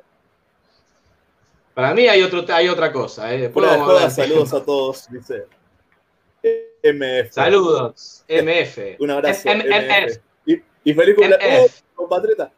Sos uruguayo, MF. Bueno, ahí, Ahí ya tenemos que uruguayo, es, de Uruguay. Saludos. Bien, me alegra, me alegra verte por acá. Un abrazo grande. Señor Trivia. Señor Trivias. Hola, saludos. Saludos, señor ¿Ves? Trivias. Buenas vibras, Este- buenas vibras este- para ti también. Este, este, el señor Trivias, es un oyente choreado. Entonces, entonces por eso después Bien. ciertas personas se enojan, pero yo no tengo la culpa que el señor Trivias venga y nos escuche, ¿o no? Obviamente. Se que no. ríe, no entiende, no no entiende nada De más. Molumbo, ¿no? hola gente. No, de Molumbo, qué grande. Un saludo desde No, después, después. Un abrazo de Molumbo, gracias por estar siempre. Póngame al día después con A los ver, ¿qué chistes, vos. Si no quedo acá pegado. No, no, después, después vas a entender todo. de es de 2005. Si es esa, no es mejor ni en pedo que el original, pero no es muy mala, por suerte. Jaja. Sí, es No. O sea que no, como- algo- sí, algo, sí, sí, es esa y no es mala, pero obviamente no es mejor a la original ni en pedo. Pero bueno, Pero- teniendo en cuenta otras remakes, teniendo en cuenta otras remakes que hay, es buena. Maese. Maese Helekin, este es un amigo, pero sí, mira, de acá. Baterista de, de mis bandas, tipo, tocamos juntos por una cantidad de años. El, el Joker. Saludos, feliz cumple, Roddy. Feliz, eh, muchísimas gracias por tu saludo, hermano. Gracias por estar. Saludo, loco. Amityville, Balcarce 50, hacen un reboot cada hace cuatro años, cambian algunos protagonistas, pero siempre es la misma cagada. Claro, para, para Rodo, para que vos por ahí no sabes, Balcarce 50 es la dirección de la Casa de Gobierno nuestra. La dirección de la Casa Rosada, ¿no? Claro, Ahí exactamente. sí, sí. Yo pasé por ahí. Está cada vez más rosada. Esa es una película. Sí, Rosado tenemos el culo nosotros. Sí. Sí. Hernán Halloween, hola muchachos, qué bueno que volvieron rápido y no nos dejaron garpando como al verso. Buena temática para el día de hoy. Un abrazo, Hernán. Bueno, Halloween, muchas gracias. Halloween, Gamma Ray, Running Wild, eh, todo. Viste, fueron ve- 20 días, un mes de ausencia y acá estamos, firmes como rulo de estatua. ¿Verdad? Ardival, no me dejen afuera Poltergeist. ¿Alguien tiene a Poltergeist para hablar? Me parece que no. No, no, no, de la hemos. Bueno, pues la podemos, la podemos Sí. comentar por arriba. porque la podemos comentar, si nomás. Yo La no famosa película- pensé que- que, La famosa película de Tubby Hooper, que en realidad es Steven Spielberg, pero que dirigió Tubby Hooper, pero que en realidad dirigió Steven. Spielberg. Eso sí, es así tal cual. MF, ¿no hubo alguna muerte por la de Ghostwatch? Creo que algo escuché en Historias Innecesarias sobre un pibe con problemas del corazón que se obsesionó tanto viéndola que terminó sufriendo un infarto. Ah, no, mirá. no conozco la historia, pero si la tenés, mandá- mándamela. Así que en el video que le voy a hacer la mazmorra de Maldoror agrego la historia y Igual ese tipo de historias suelen ser recurrentes en este tipo de producciones como para, para hacer más creíble y venderte el por producto, supuesto. ¿no? Pero, Sí, sí, claro. Pero bueno, Y que por ese motivo sufrí tanta crítica negativa y medio la apartaron de las teles. Bueno, mirá, eh, pasámela después a la historia. Yo qué sé, escribí un mail ahí a Gente Muerta o, o suscribite a la mazmorra y me pasás la historia y te, y te doy créditos en el video que voy a hacer. Ahí está. Gente muerta podcast arroba gmail.com. Eh, colega. La, la gran guerra de los mundos de Árbol, exacto, lo que estábamos comentando, ¿verdad? La misma estrategia para generar repercusión para la obra y a la vez quizás hacer una especie de experimento social, como dicen ahora, ¿no? De- para ver la reacción de la gente y demás. Como la Bueno, puñalada de Chavo Cabrera, pero bueno, ¿no? Bueno, yo, dicen que los principios de la, de, la, de la radiofonía, yo lo he escuchado varias veces, eh, cuando obviamente no existía la televisión y había ciertos programas o radionovelas que la gente, las familias se reunían alrededor de, de la radio para escuchar este, la- las radionovelas que pasaban. Dicen que las que eran de género terror o ciencia ficción, eh, en algunos casos puntuales, dice que la gente hasta a veces se lo creía de tal manera que hasta ha, ha habido hasta suicidios por este por cosas Sí, sí, así, que uno ahora, uno ahora le causa gracia, ¿no? Pero qué sé yo, para, para la época que, que no había tanta tecnología y que lo que había era eso, por ahí realmente era tan realista que la gente se lo creía y muchos decían, pensaban que iba a haber realmente una invasión o que estaban invadiendo la Tierra y se suicidaban. Sí, sí. Totalmente. Bueno, aparte imagínate que eran los, los inicios de la tecnología, casi brujería para mucha gente, ¿no? Como para un abuelo puede ser brujería que ahora tengamos todo en un celular en la mano, ¿no? Tal cual. Más o menos Sí, lo mismo, sí, sí, el, claro. mismo, el, mismo, el mismo impacto, ¿verdad? Algo Totalmente, parecido a la guerra de los mundos en radio que hicieron creer a la gente todo. Sí, exactamente. El mismo, el mismo proceder, como acabamos de decir. Como pasa con el COVID, bueno, ahí no. no. No, No pues con el no COVID, mira, el, COVID está, el COVID está, que lo, que lo utilicen real, políticamente, real. que lo Exacto, utilicen políticamente, no te quepa ninguna duda y que saquen crédito, de eso, tampoco te quepa ninguna duda, pero Es anda, obvio. anda a expli- anda a explicarle al familiar de un muerto de si el COVID Tal es verso o no. O el que está, o el- Bueno. o el que está enchufado, entubado hasta las patas en el hospital, ¿no? Totalmente, totalmente, sí es hay, jodido. hay gente que cree en políticos, horóscopos y terraplanismo, jaja. Bueno, yo con el horóscopo igual, no al punto de, ver lo que va a pasar hoy, tipo, hoy vas a tener éxito en los negocios, pero yo creo que hay ciertas características del horóscopo, del horóscopo que a mí me... Del horóscopo original, no, no del horóscopo tergiversado a la señora que sale por la tele, ¿no? Que me, me resultan interesantes, ¿no? De parte de la alquimia, que tenía que ver con una característica anímica, ¿verdad? De cada elemento y demás, que me resulta interesante. Pero sí, es verdad, el resto sí estoy de acuerdo. Terraplanismo y político, no way. Falta el peronismo ahí, ahí también. Sí, bueno, También, le, fa- le político faltó ahí. todo. Peronismo, progresismo, lacayismo, todo.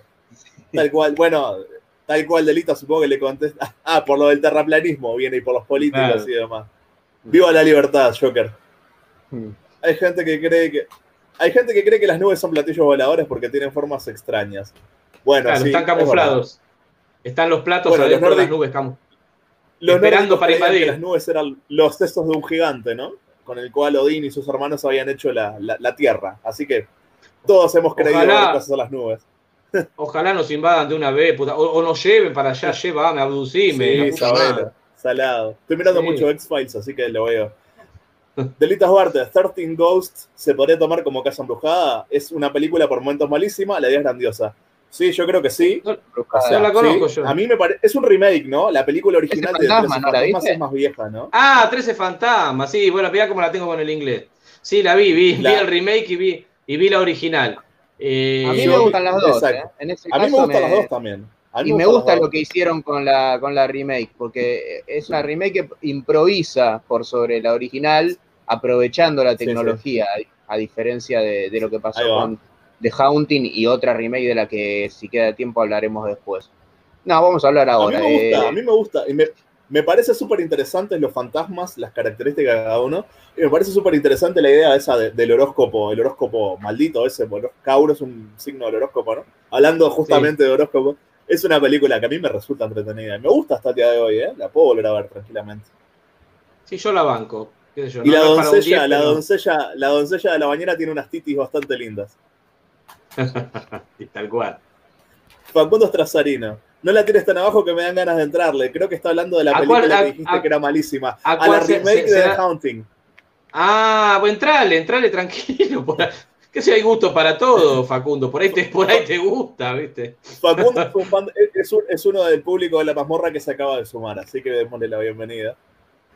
Bueno, bienvenido, Facundo. Bienvenido también a Gente Muerta. Y bueno, mira la, pelea. Mira, lo que abunda no daña, ¿no? Todo está, te- queda todo acá en el rígido. Si no, si no ves algo malo, después no lo puedes criticar. Para criticar, Sí, tenés yo- que ver. Así A ver, para mí bien eh, hay remakes peores. O sea, no está tan al nivel de. Si yo tengo que nombrar las 10 peores remakes que vi, no creo que entre de, de Haunting. No, no, no. Eso, eso No, de ya, que hay no. remake peores. Yo, yo te Claro. puedo nombrar un remake peores. En dos segundos te nombro, qué sé yo. te- te- tenés la de Black Christmas, por ejemplo, que es una de las peores remakes que existen. Sí, Pero, sí. Pero, pero no, no, que hay peores, hay peores. Eh, Por lo menos esta Vale. remake para mí, es, para mí es malísima, la de Houghton es malísima, pero puede llegar a entretener. Es una película pochoclo. Vos te sentás con, adelante a pantalla con el pochoclito y, y te la ves una hora y media sin Sí. levantarte. Hay películas que Sí. no la, hay remake que no las podés terminar de ver directamente. No Black Christmas. Black Christmas es una, por ejemplo. Eso desde, desde Tal ya. Tal cual. Delitas Bueno. Stephen King, no hay que darle pelota cuando habla de cine, es como Caruso Lombardi. Te llena de aplauso cuando le dejas el 15%. ¿no? Caruso Sí, sí, a Stephen King. a Stephen King, y le digo con todo el cariño que le tengo, pues soy fanático enfermo de Stephen King, pero al tipo le gusta todo, todo le gusta, todo está bueno. Está todo bueno. Sí, Men- menos, sí. menos, menos Trump. menos las películas que hacen sobre su obra, todo está bueno, ¿no? Menos Trump y Kubrick. Que sí, eso es lo que sí, no tal cual. Sí, sí, sí, sí. Tal cual, sí, sí, tal cual. Después al chabón le, gusta todo. Lamentablemente muchos remakes parecieran hechos solos para probar cómo quedaría una peli vieja con efectos actuales. Sí, Sí, o, Sí, co- pa- obviamente. o pa- para, ca- o para captar las nuevas generaciones, para entrar al mercado otra Sí, vez. sí, sí, sí, ya sí, sí, faltan ideas y de, bueno, esta película está buena, vamos a hacerla de nuevo y ahí la cagan. Pero bueno, es, Tal cual. es más que nada es el para tema de eso. los remakes ya, sí, sí, sí. Han llegado, han copado todo, hasta los videojuegos, los discos de música, todo, todo. Si yo no estoy, yo no MF. estoy en contra. Yo no estoy en, no, te- no estoy en contra del, del- del remake cuando está bien hecho. Si, si, la, si la idea es captar a las nuevas generaciones, al pu- a un público nuevo, eh, porque de repente por ahí no, no- no se van a centrar en una película en blanco y negro, listo, vamos a hacer el remake de esta película. Eh, el problema Sí, es sí. cuando el remake. Lo que pasa es que acá hay, hay algo que siempre es controversial, porque el remake, si, si lo hace muy exacto, eh, es lo que hablamos siempre. La verdad que es una boludez, uno no le encuentra sentido. ¿Para qué vas a hacer un calco? Si lo cambias al 100%, no tiene un carajo que ver con la obra original y también uno putea porque Obvio. dice qué carajo tiene que ver esto. Entonces, es muy difícil encontrar el equilibrio de hacer un remake que, que, digamos, que, que- que te, que te cierre, no por todos lados. Que, que los Lo hay. que hay que hacer, primero, hay dos cosas para una remake. Una, eh, hacer una remake de una película que no sea tan. A ver, una película que necesite una remake es una película que, primero, que no haya quedado eh, tan desfasada de tiempo o que no sea por ahí tan popular. Porque, a ver, a mí hacer una remake de Viernes 13, de Pesadilla o de Halloween, más allá que la de Halloween me gusta, eh, me parece súper innecesario porque son sagas que todavía están vivas, más allá de que te gusten o no las secuelas. O sea, eh, está- están muy vigentes, eso sería la palabra. En cambio, vos agarrás y haces una remake de Haunting, por ejemplo, tiene sentido hacer una remake de Haunting. Después salió mal, bueno, salió mal. pero tenía sentido en ese momento. A partir de Sí, sí. mediados del 2000 empezó a hacer remake de todo. Antes sí. agarraban películas y actualizaban cosas que tenía sentido improvisar, ya sea con los efectos especiales o con el presupuesto, por cosas que no se pudieron hacer eh, Sí, sí. anteriormente. Para mí la respuesta es improvisar sobre la original, o sea, manteniendo el alma del original, pero ni cambiando todo ni haciendo todo igual.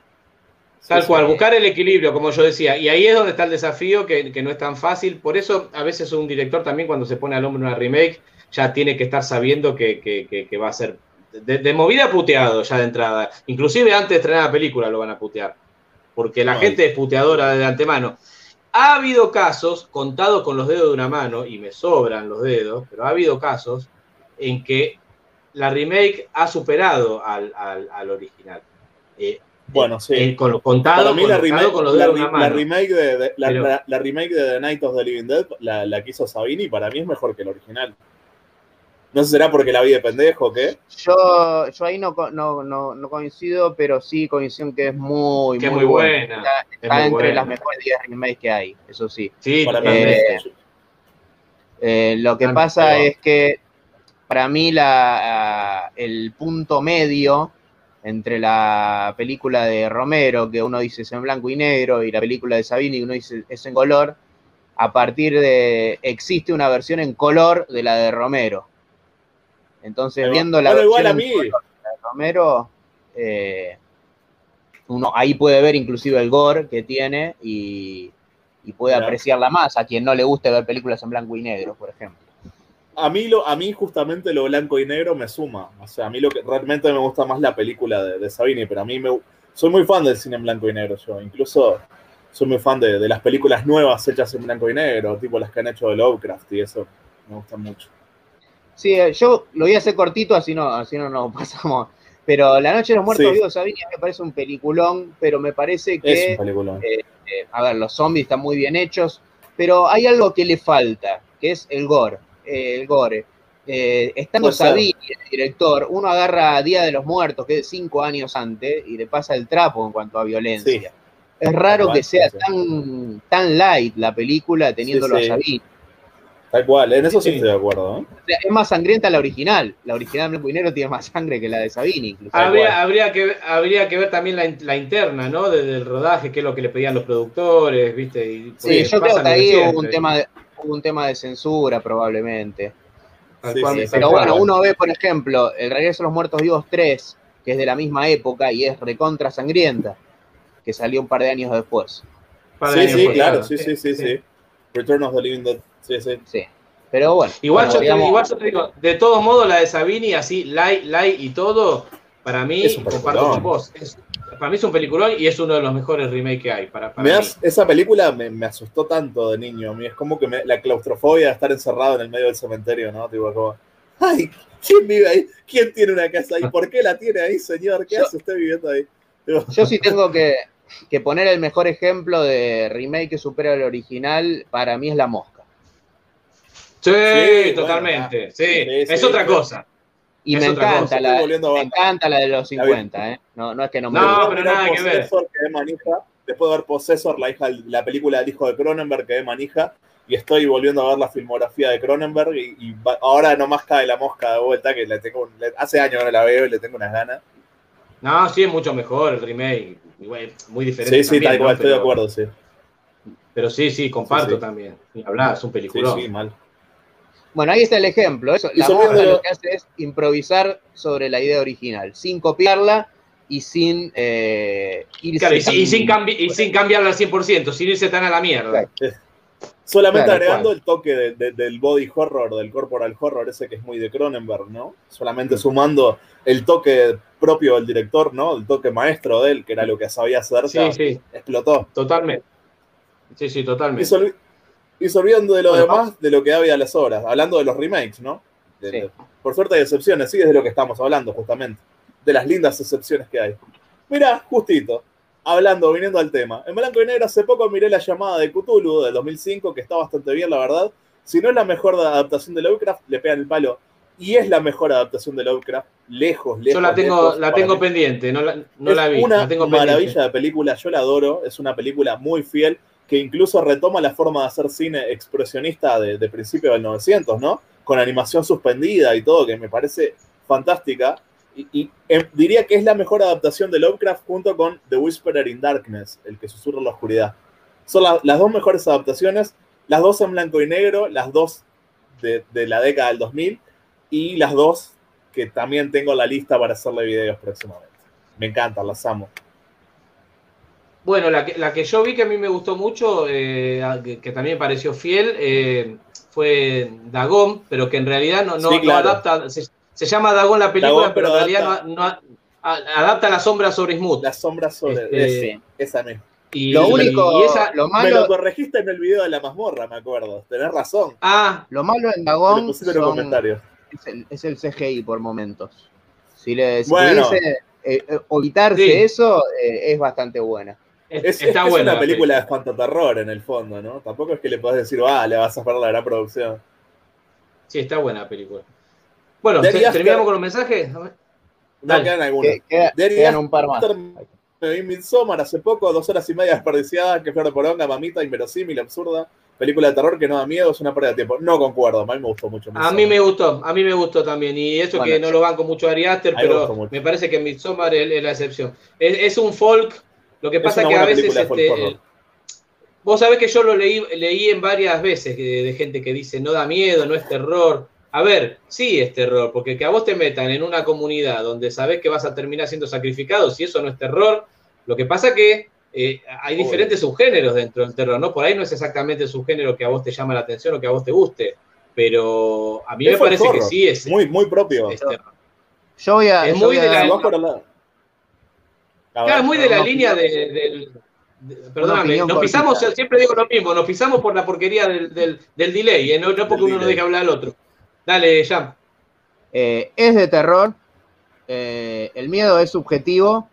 Aún así, ¿No? perdón a ustedes, pero me parece una bosta la película.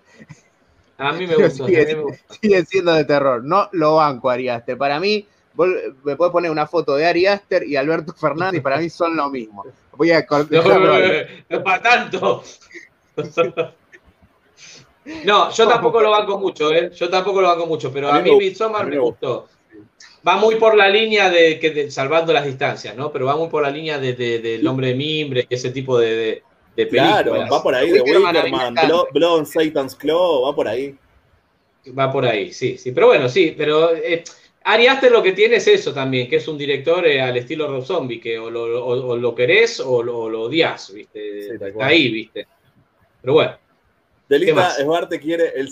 Yo quiero ese fragmento de denuncias y ataques, un espacio a los intrusos. Sí, salseo en, en- en el culto. ahí vamos. Bien, Arnold, no te dejes intimidar por cierto director de cine que le gustan los pitufos. en el ojo. Ardival, chicos, son unos genios, los conocí hace poco, ya tienen un adapto super fan. Un abrazo grande. Gracias. The Haunting está en ok.ru, así que para esta noche ya tengo visionado. Ok.ru es una Bien. gran página, ¿eh? Nos salva. Sí, Chicos, opinión sobre La Casa Moda, película hecha en mi país. Con en un Uruguay, celular. sí, y es- buenísima. No la vi. Y tiene, un- y tiene un remake. gusta. Y tiene un remake Tranqui. bastante decente. Sí, bastante decente, ¿eh? decente. No, no, tampoco se le acerca al original, pero se deja ver Ojalá. también.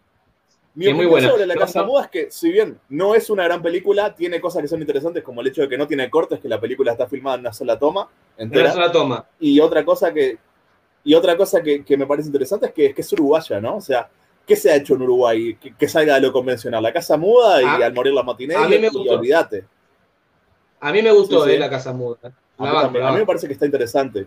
Aparte, no podemos Sí, pedir no. mucho. Acá en Uruguay no tenemos nada. Yo la vi, la vi, es más, la vi al estreno en uno de los festivales de Rojo Sangre, me acuerdo. La vi en el festival Ah, ahí Rojo va. Sangre, me acuerdo de qué. Ahí Sí. va, no, no, no, no. Yo la vi, la vi por, no me acuerdo por dónde fue que la vi, pero hace tiempo. muy- a mí me gusta. Bueno, Bueno, quedan queda- algunos mensajes. No sé si quieren que terminemos los mensajes o, o los seguimos después. Ah, no sé, como vos quieras, Jan. Si No, te y acordás, sigamos, me lo dejaste. eh, sigamos un rato porque ya nos vamos, ya, si no nos vamos a ir al carajo a las 5 horas como la otra vuelta. Ya, ya estamos, Dale. en realidad ya estamos en horario de terminar, así que vamos, a- vamos, Vamos a, arriba. vamos, a, vamos a agilizar. Este, no sé, ¿alguna peli más y listo? Vamos ¿Qué le con una, una película y así después terminamos los mensajes, porque si no, no vamos a terminar de. Dale, dale. Llamada recibida. No he visto nada igual en toda mi vida. ¿Quién eres? Una casa maldita desde la cual se esparce la muerte. Kayako. Saiki. Todos aquellos que tienen relación con ella están siendo eliminados uno tras otro.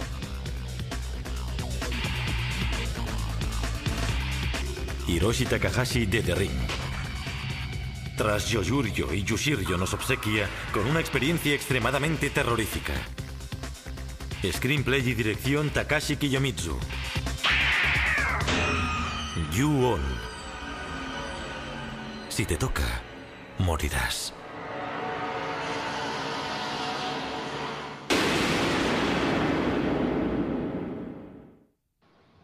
Joder, tío. Bueno. Eh, otra saga con muchísimas películas. Ahora también voy, a, voy a contar un poco porque es, es difícil de entender por dónde va esta saga. Yo, esta película, si The Amityville Horror está en mi top 100, esta está en mi top 30 por lo menos. Eh, yo El de, de Kurz es mi película japonesa, oriental, eh, tanto oriental como japonesa, que son lo mismo, pero bueno, cuando a- por ahí decimos terror japonés y a veces hay películas que vimos y que son de tailandesas o coreanas, por eso hay- digo terror oriental, para incluir a todas. Es la que más me gusta. Ju-on the Curse, que la pueden ver en YouTube, yo la vi en YouTube, eh, está en YouTube subtitulada, o está en Genula también.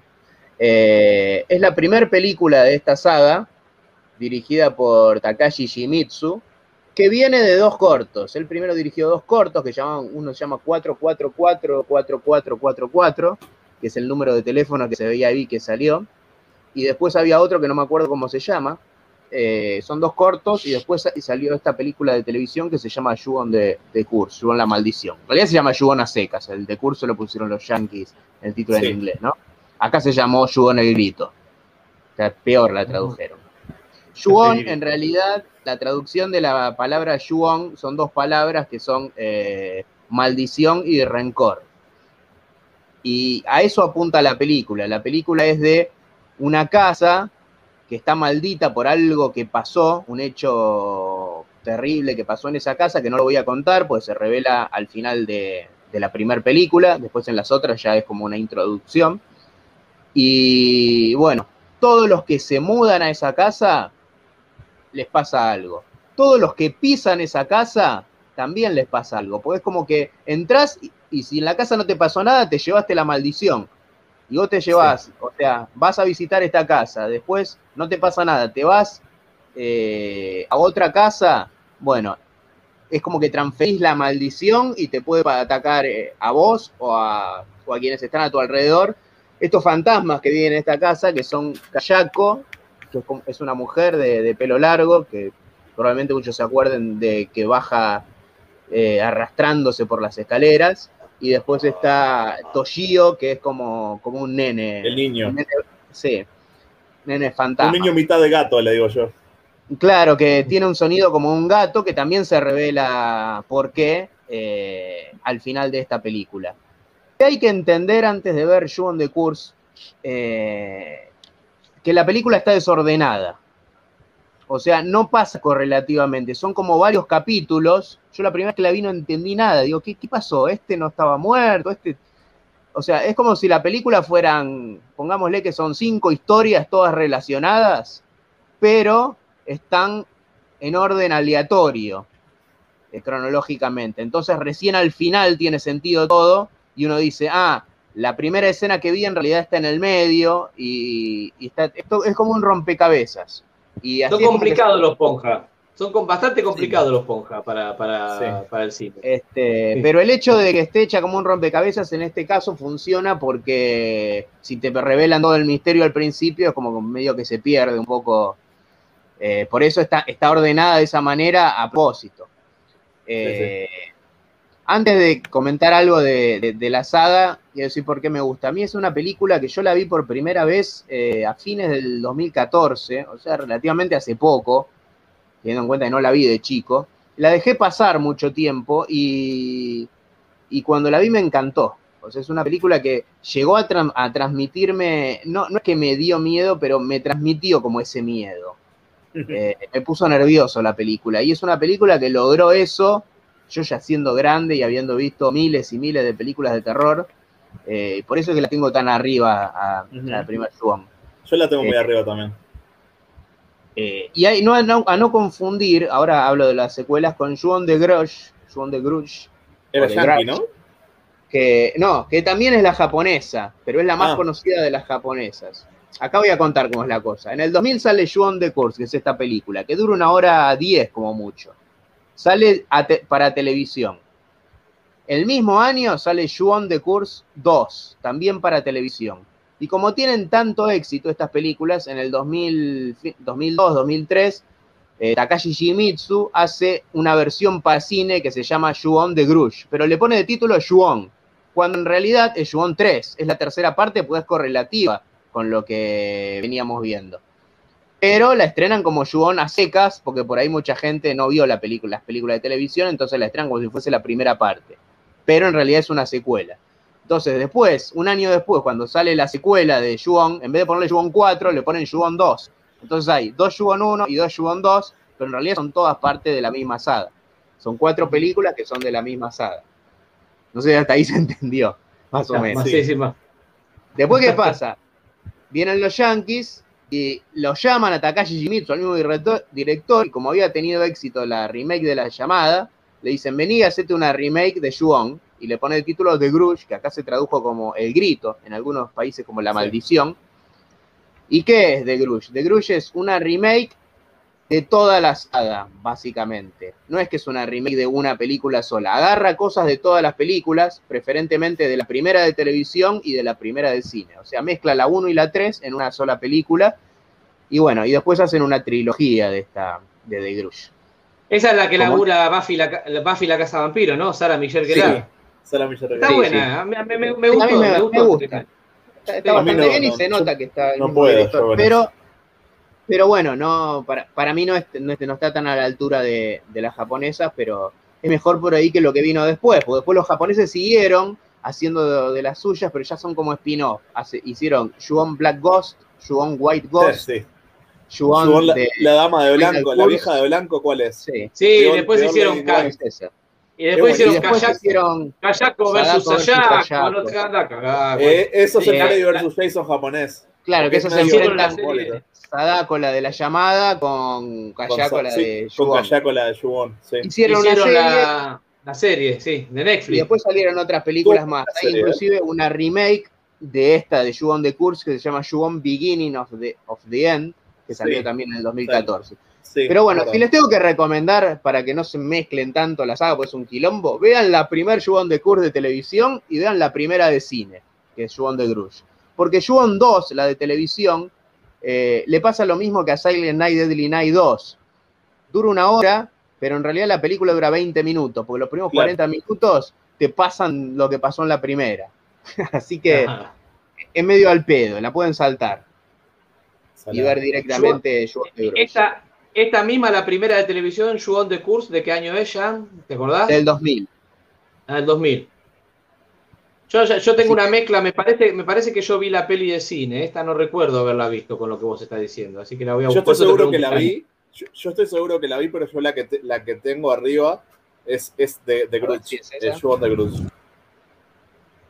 Este, ahí yo dejé el tráiler, capaz que claro, esta probablemente vieron que es la. Claro, la de secuela. cine. Es- es- claro, esta, esta es la que vi yo, sí, sí, sí. sí, Claro, sí. sí, yo también. Yo Sí, la tengo, tengo muy Sí. arriba a en realidad. Eh, A mí es la saga que me devolvió el amor por el cine del terror. O sea, a mí me tenía harto. Yo odié los 90 con toda mi alma, odié Scream, odié. No pude, no toleré el cine de terror de los 90 y había dejado de ver. Y a mí el cine, el, J-horror, el, el terror japonés, fue el que me devolvió el amor por el cine de terror.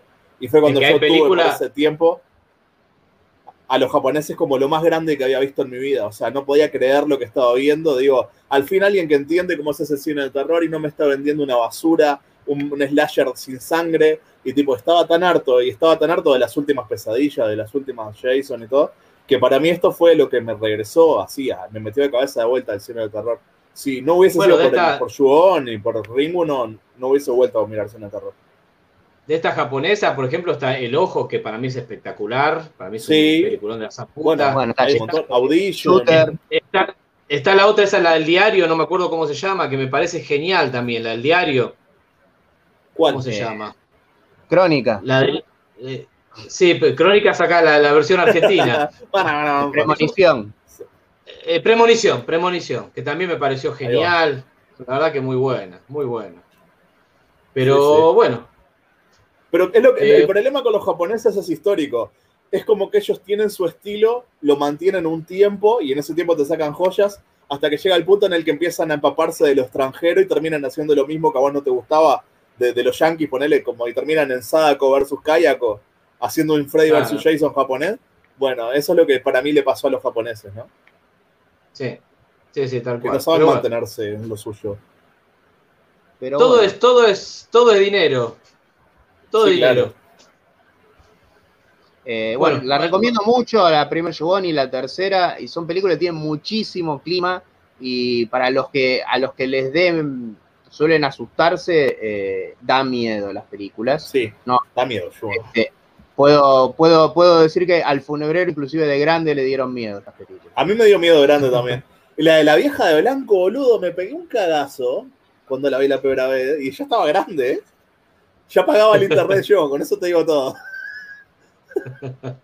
Así que bueno, cagazo puede ver esta película, verla a oscuras, y imagínense subiendo por las escaleras un día que se, cort- se corta la luz y escuchar el sonido de un gato maullando y Mm. se le va a venir a la Duermo-. Duermo en la vereda, duermo en la vereda, me parece. Bueno, muchachos, nos estamos yendo al carajo. ¿Quieren leemos unos mensajes que quedan y, y vamos terminando ya? Sí, ¿Ese? sí. Vamos. Vamos con Quedaron algunas que- pelis.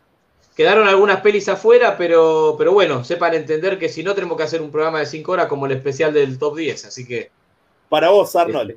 Hablando Sí. de remake, se viene el remake de Run Turn. ¿Qué opinan? Hay algunos trailers dando vueltas por ahí. Eso es para vos. Mira, a mí me gusta, eh, creo que la primera, sí, estoy estoy súper, súper manija. La primera me encantó. Hay un par de películas de la saga que me gustan, hay otras que no tanto. La, eh, la última, esa del hotel, me parece una bosta, pero, pero en general es una saga que banco mucho. La primera me encantó y estuve viendo el tráiler de esta película, está bien, no me quiero dejar llevar por el tráiler, a veces es medio imposible no dejarse llevar. Te vi en Facebook, te vi en Facebook emocionadísimo.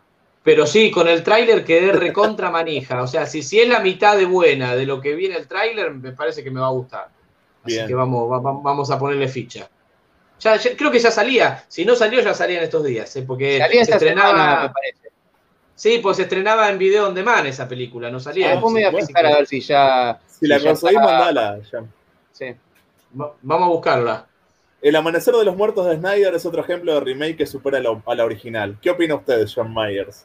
Yo eh, no coincido. Me parecía.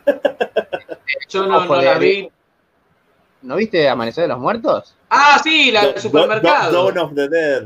Claro que sí. Del del supermercado, sí, me hago, me, hago, me hago quilombo, hay 400 millones de estas. A mí- a Dead, cada- the Dead. La remake de Dawn of the Dead de Zack Snyder, yo la primera vez que la vi me voló la cabeza. Así, en ese Ah, sentido, se había convertido en una de mis películas favoritas. Hoy en día, cada vez que la veo, me gusta menos. Y la de Romero cada vez me gusta más. Es que Zack Snyder tiene el poder para hacer que cada cosa que hace cada vez que la ves te guste menos. Es como un don que él tiene. Son películas para ver una sola Son vez. películas que te engañan a la primera vez. A mí la única de todas las que hizo que se me sostiene todavía es 300, pero porque tengo un tema con los espartanos ya que es propio, ¿no? Que ya es como un fetiche personal, pero está, Pero en general son para no revisionar. está igual, sí, sí. ¿Qué? Peliculón Whisperer, Whisperer in Darkness, la que está basada Sí, en, el, sí. en el cuento. Sí, increíble, Sí, le tengo que hacer un video de la mazmorra. Es más, lo voy a hacer. Lo voy a anotar en la lista para subirlo próximamente. Está Diego, bueno. la secta del mar está también en las mejores adaptaciones, sí. Sí, Tal cual. esa es la que te decía que adapta la sombra sobre Smooth. Está buena, sí. Dagón, la, La española, española. sí. la- Exactamente. Drogón con el Piti Álvarez. Eh, esa se estrena en Marcos Paz. Está igual, sí, sí. La herencia de Valdemar es muy buena. Sí, las dos. Tan interesantes, ¿verdad? ¿La vieron ustedes, la herencia de Valdemar? No, No, yo no la no, vi. no la- la vi. las- son Esa las no españolas. ¿Eh? ¿No actúa Paul Nashi en una de esas? Sí, claro, sí, sí, sí. Eh, son Las las, que españolas, no, no la las vi. historia de la, conoce la historia de la sociedad de la, no- de la niebla, supuestamente donde estaban Bram Stoker, Crowley, que tenían como un saber esotérico, y es muy buena, yes, alcanza a cotas medias Lovecraftianas, aparece Lovecraft, eh, Cthulhu y todo, y Lovecraft, todo, está, está muy interesante. No, no la vi. Deli-. Delitas Barte, es un poco más, vie- más vieja, pero Tetsuo, sí, Tetsuo el hombre de hierro, es una cosa bastante linda, es muy buena película, muy Sí, bizarra, buena. muy, muy loca. Bueno, Sí, pero me hasta, ahí, hasta ahí los mensajes. Hasta ahí los mensajes. Hasta ahí los mensajes. Bueno, estamos terminando, pero antes de terminar quiero hacer una grave denuncia. A ver. Hay un programa al cual yo banco mucho de corazón y acá a mi coequiper le consta, los super bancos que se llama Color de la Oscuridad, pero que hay, hay algunas personas que me parece que quieren boicotear este programa. Me parece eh, que quieren boicotear este programa. Yo no sé, me parece si es un tema de celosía por ahí, viste, de que, que- que- que como piensa que le estamos robando, que le estamos robando a Jan Myers. Entonces yo le quiero decir así, miren, mirando la cámara, le voy a decir al señor Cameron lo siguiente. No solamente, no solamente me voy a robar a Jan Myers, sino que me voy a robar también al funebrero. Después voy a ir por usted. Y una vez que me lo robe a los tres, este programa le se va a llamar Colores Muertos. Y, y para finalizar voy a ir por sus almas. Así que, así que, Pará, ¿te lo vas a traer a Ivo Cutzarida también para acá? Ah, pará, porque claro. Y, y no solamente eso, sino que vamos a empezar a implementar secciones donde vamos a invitar políticos, vamos a traer a Ivo Cucharida, vamos a traer a Menem, vamos a traer este, a, a Alberto Fernández. Este, Con una, así ouija, que, una ouija a Kirchner. Cameron, yo lo banco mucho, lo quiero, está invitadísimo, pero téngame como amigo, por favor, le pido. No me tenga como enemigo porque soy peor que la sarna. ¿eh? ¿Estás Sí, nervioso? ¿Estás nervioso? ¿Qué te pasa, Cameron? ¿Estás nervioso? ¿Estás nervioso? Bueno, quería decir esto, ¿eh? No nos boicoteen, no nos boicoteen. Ah, y otra cosa más. Y de a poquito así, robo hormiga, le voy choreando los oyentes. Así, uno, otro, otro, otro. De a poquito, hasta que se vengan todos para estos lados. ¿Todo por qué? ¿Todo por qué? Por sus celos, por sus celos injustificados. He dicho. Gente, terminamos el programa del día de hoy. Este, nada, algo que decir usted. Feliz cumpleaños otra vez a Maldolor, que ahora lo vamos a dejar Muchas festejar. gracias, muchas gracias, mis Feliz amigos. La verdad que, sepa, sepa, sepa que la versión editada de este video va a tener el feliz cumpleaños como corresponde. obviamente, bueno, no espero menos. Cantado No espero vamos por menos. la cámpora. Ca- ¿Cantado cantado por por la, quién? ¿Por la cámpora. Por la cámpora. No sé quién es. Sí, sí, sí. Ah, bueno, no te perdés nada. Después te, te lo explico en privado. Son cosas No, de acá de nuestro. Son cosas de acá de. Argentina. Un placer haber pasado mi cumpleaños con ustedes, la verdad, es lo más parecido a una fiesta de cumpleaños que, que he tenido en Bueno, sí, teniendo en cuenta el, el contexto, el COVID y todo eso, bueno, no, no, había nada Sí, mejor, sí. era, era No, era- nada era lo que había. Era Tal lo que había. Tal cual, sí, sí, tal cual. Bueno, gracias a todos por estar. La verdad este, Recuerden, este, los viernes, no todos los viernes, ¿no? Síganlos en las redes sociales porque Sí. hay viernes que sí, hay viernes que no, pero en teoría los viernes más o menos ocho y media, nueve, Colores de la Oscuridad. Síganos en las redes sociales, Colores de la Oscuridad También. 666. Este, digo síganlo no, porque no, todos los viernes no están, están cuando pinta, así que síganlo Claro. para, para saber las novedades. Nosotros vamos, sí, este, los días sábados. 18.30 vendría a ser horario oficial, pero les digo lo mismo, síganos en las redes sociales porque a veces puede haber cambio de horario o eventualmente también de día, depende la, la- las cuestiones laborales de, de cada uno de nosotros. Obviamente lo, de, lo de Cameron no, no, no tengo ni que aclarar que es un chiste, ¿no? Ni hablar. Este, eh, bueno, ¿qué otra cosa? Antes Bueno, que me olvide. Que se suscriban a la mazmorra, porque obviamente. YouTube no me va, no me va a, a promocionar jamás, porque son videos que tienen imágenes brutales y violentas. Pero bueno, Co- y, ustedes manifestando- copyright. Copyright. copyright. Bueno, pero en realidad, a- aparte de copyright, yo pego, cuando hago una reseña, pego las imágenes gore y a YouTube no le gusta mucho eso, ¿no? Que las estés mostrando ahí tan visualmente. No le gusta la sangre. Sí, de hecho, miren, me, me han recomendado, pero me, me estoy negando porque me estoy muy copado con el nombre, pero eh, a ver qué opinan también los oyentes. Me han recomendado que le cambiemos el, el nombre al podcast, no porque el nombre Sí. esté malo, el nombre está buenísimo, pero dice que cuando uno le pone la palabra muerto Muerta. o muerta, dice que el algoritmo de, de- Sí, te que tiene YouTube medio que, que- que no te pone muy, eh, muy en forma que, que te puedan visualizar fácil. Este, y hay un canal amigo que se llamaba, se llamaba El, Rato, Muerto. que le terminó cambiando eh, por el nombre al Tanavisor justamente para sacarle la palabra muerto. Es Yo verdad. estoy, estoy medio negado, pero como, como estamos en una democracia, después lo voy a hablar acá con mis coequiper a ver. ¿Sabes cuál me Sí. gusta a mí? ¿Sabes qué nombre me gusta para si lo tenemos que cambiar? Ya nos lo tiraron una vez. Las tres caras del miedo. Ese es bueno. Ese es buenísimo. De Black Y. Trevolti de la Paura. Es muy Ese es buen bueno. nombre. Así que en algún momento fuera de. Claro, vamos a ver qué opinan los oyentes. ¿Qué, qué opinan los oyentes? también, ¿no? Claro, miren, te- tenemos varias opciones. Puede ser gente muerta, gente peroncha, las tres caras del miedo, gente camporiana, los alversos. Hay unos cuantos. Hay unos cuantos nombres. Les, le- les alverses. Les Les inclusivo. les pibis del terror, les pibis del terrer, les pibis del terrer, les pibis del aborte.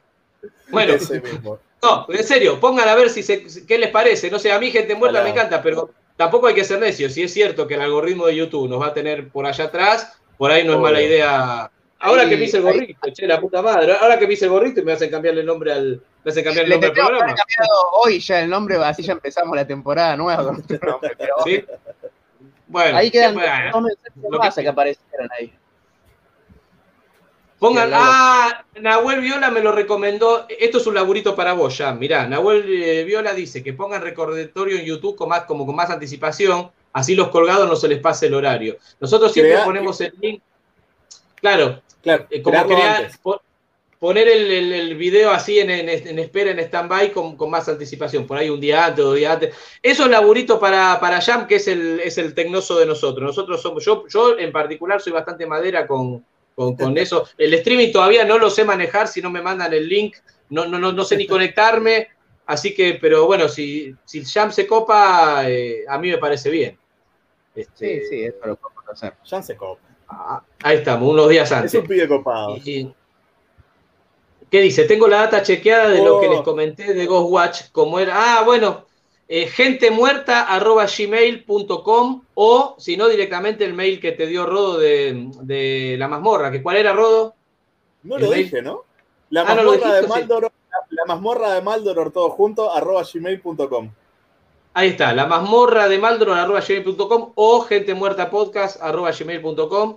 Este, no solamente eso, sino lo que quieren mandar o quieren mandar propuestas de, de qué quieren que hablemos. Yo hice un videíto la otra, la otra vuelta, hice un videíto en YouTube este, que fue de Wii despedida, que dije, bueno, va a ser la prueba piloto. Hice un videíto en, en YouTube, no, perdón, en, en- en Instagram.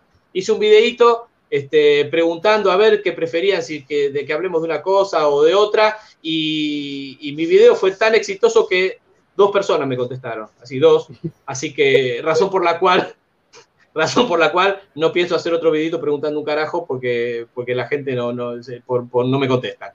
Así Hay que, que, hay que meterle huevo igual. O vamos a hablar de que se nos canta el culo, ¿no? Teniendo en cuenta que, teniendo en cuenta que no nos contestan. Bueno, dicho todo esto, ahora sí nos vamos a despedir porque que- no- que- Bueno, vamos, vamos con lo, último, ahí, últimos dos mensajes que quedaron ahí. Las tres caras del macrismo. ahí tenemos. Ahí Sí tenés. se puede. Gente peroncha, no, ja- no, jamás. Las tres caras del mío, genial. Mirá, primer voto. Me parece que queda ese, ¿eh? Y Trevolti de la Paura. Me parece que queda ese, ¿eh? Si es que lo cambiamos, queda bueno, ese. es, bastante llamativo el título. ¿eh? Aparte, eh, Y además, Bueno, después- y además, además, si somos literales, si hay que ser literales, realmente somos la tres caras del miedo. Por lo menos la mía da miedo seguro. La mía da miedo seguro. Así que, así que, So- así que es, un, buen- es un buen, nombre. tal cual. Bueno, hay más mensajes, llamo ahora sí. No, no, hay, no hay más. Me voy a comer Bueno, unas gente, acá que está haciendo mi vieja. Listo. Listo, yo también me voy a morfar y ya me imagino que va lo propio también. Eh, si Dios quiere, nos vemos la semana que, que viene, a la misma batidora por el mismo ver, Vamos a ver si con el mismo batinombre u otro, pero aquí estaremos. Y bueno, nada más. Nos vemos si Dios quiere la, la próxima. Suscríbanse al canal de YouTube, por favor, compartan los videos, es importantísimo. Recomienden. Recuerden que estamos en todas las redes sociales y que estamos también en formato audio en Spotify y en todas las plataformas eh, de podcast. Ahora sí. Perdónenos el spam, tres. porque si no haces spam en, en la temática nuestra es imposible eh, no llegar a que alguien te vea, digamos. Totalmente, el spam es, es- es- es inevitable. Gente, a la cuenta de tres nos despedimos entonces. Eh, pueden ver este video eh, editado este, en 24, 48 horas más o menos, el tiempo que, que nos lleve editarlo. Pueden verlo editado, un poco más ilustrado. O si se engancharon tarde, es una buena opción también para verlo. Hasta la semana que viene, a la una, a las dos y a las tres. Gente muerta. Gente muerta. Gente muerta. Gente muerta.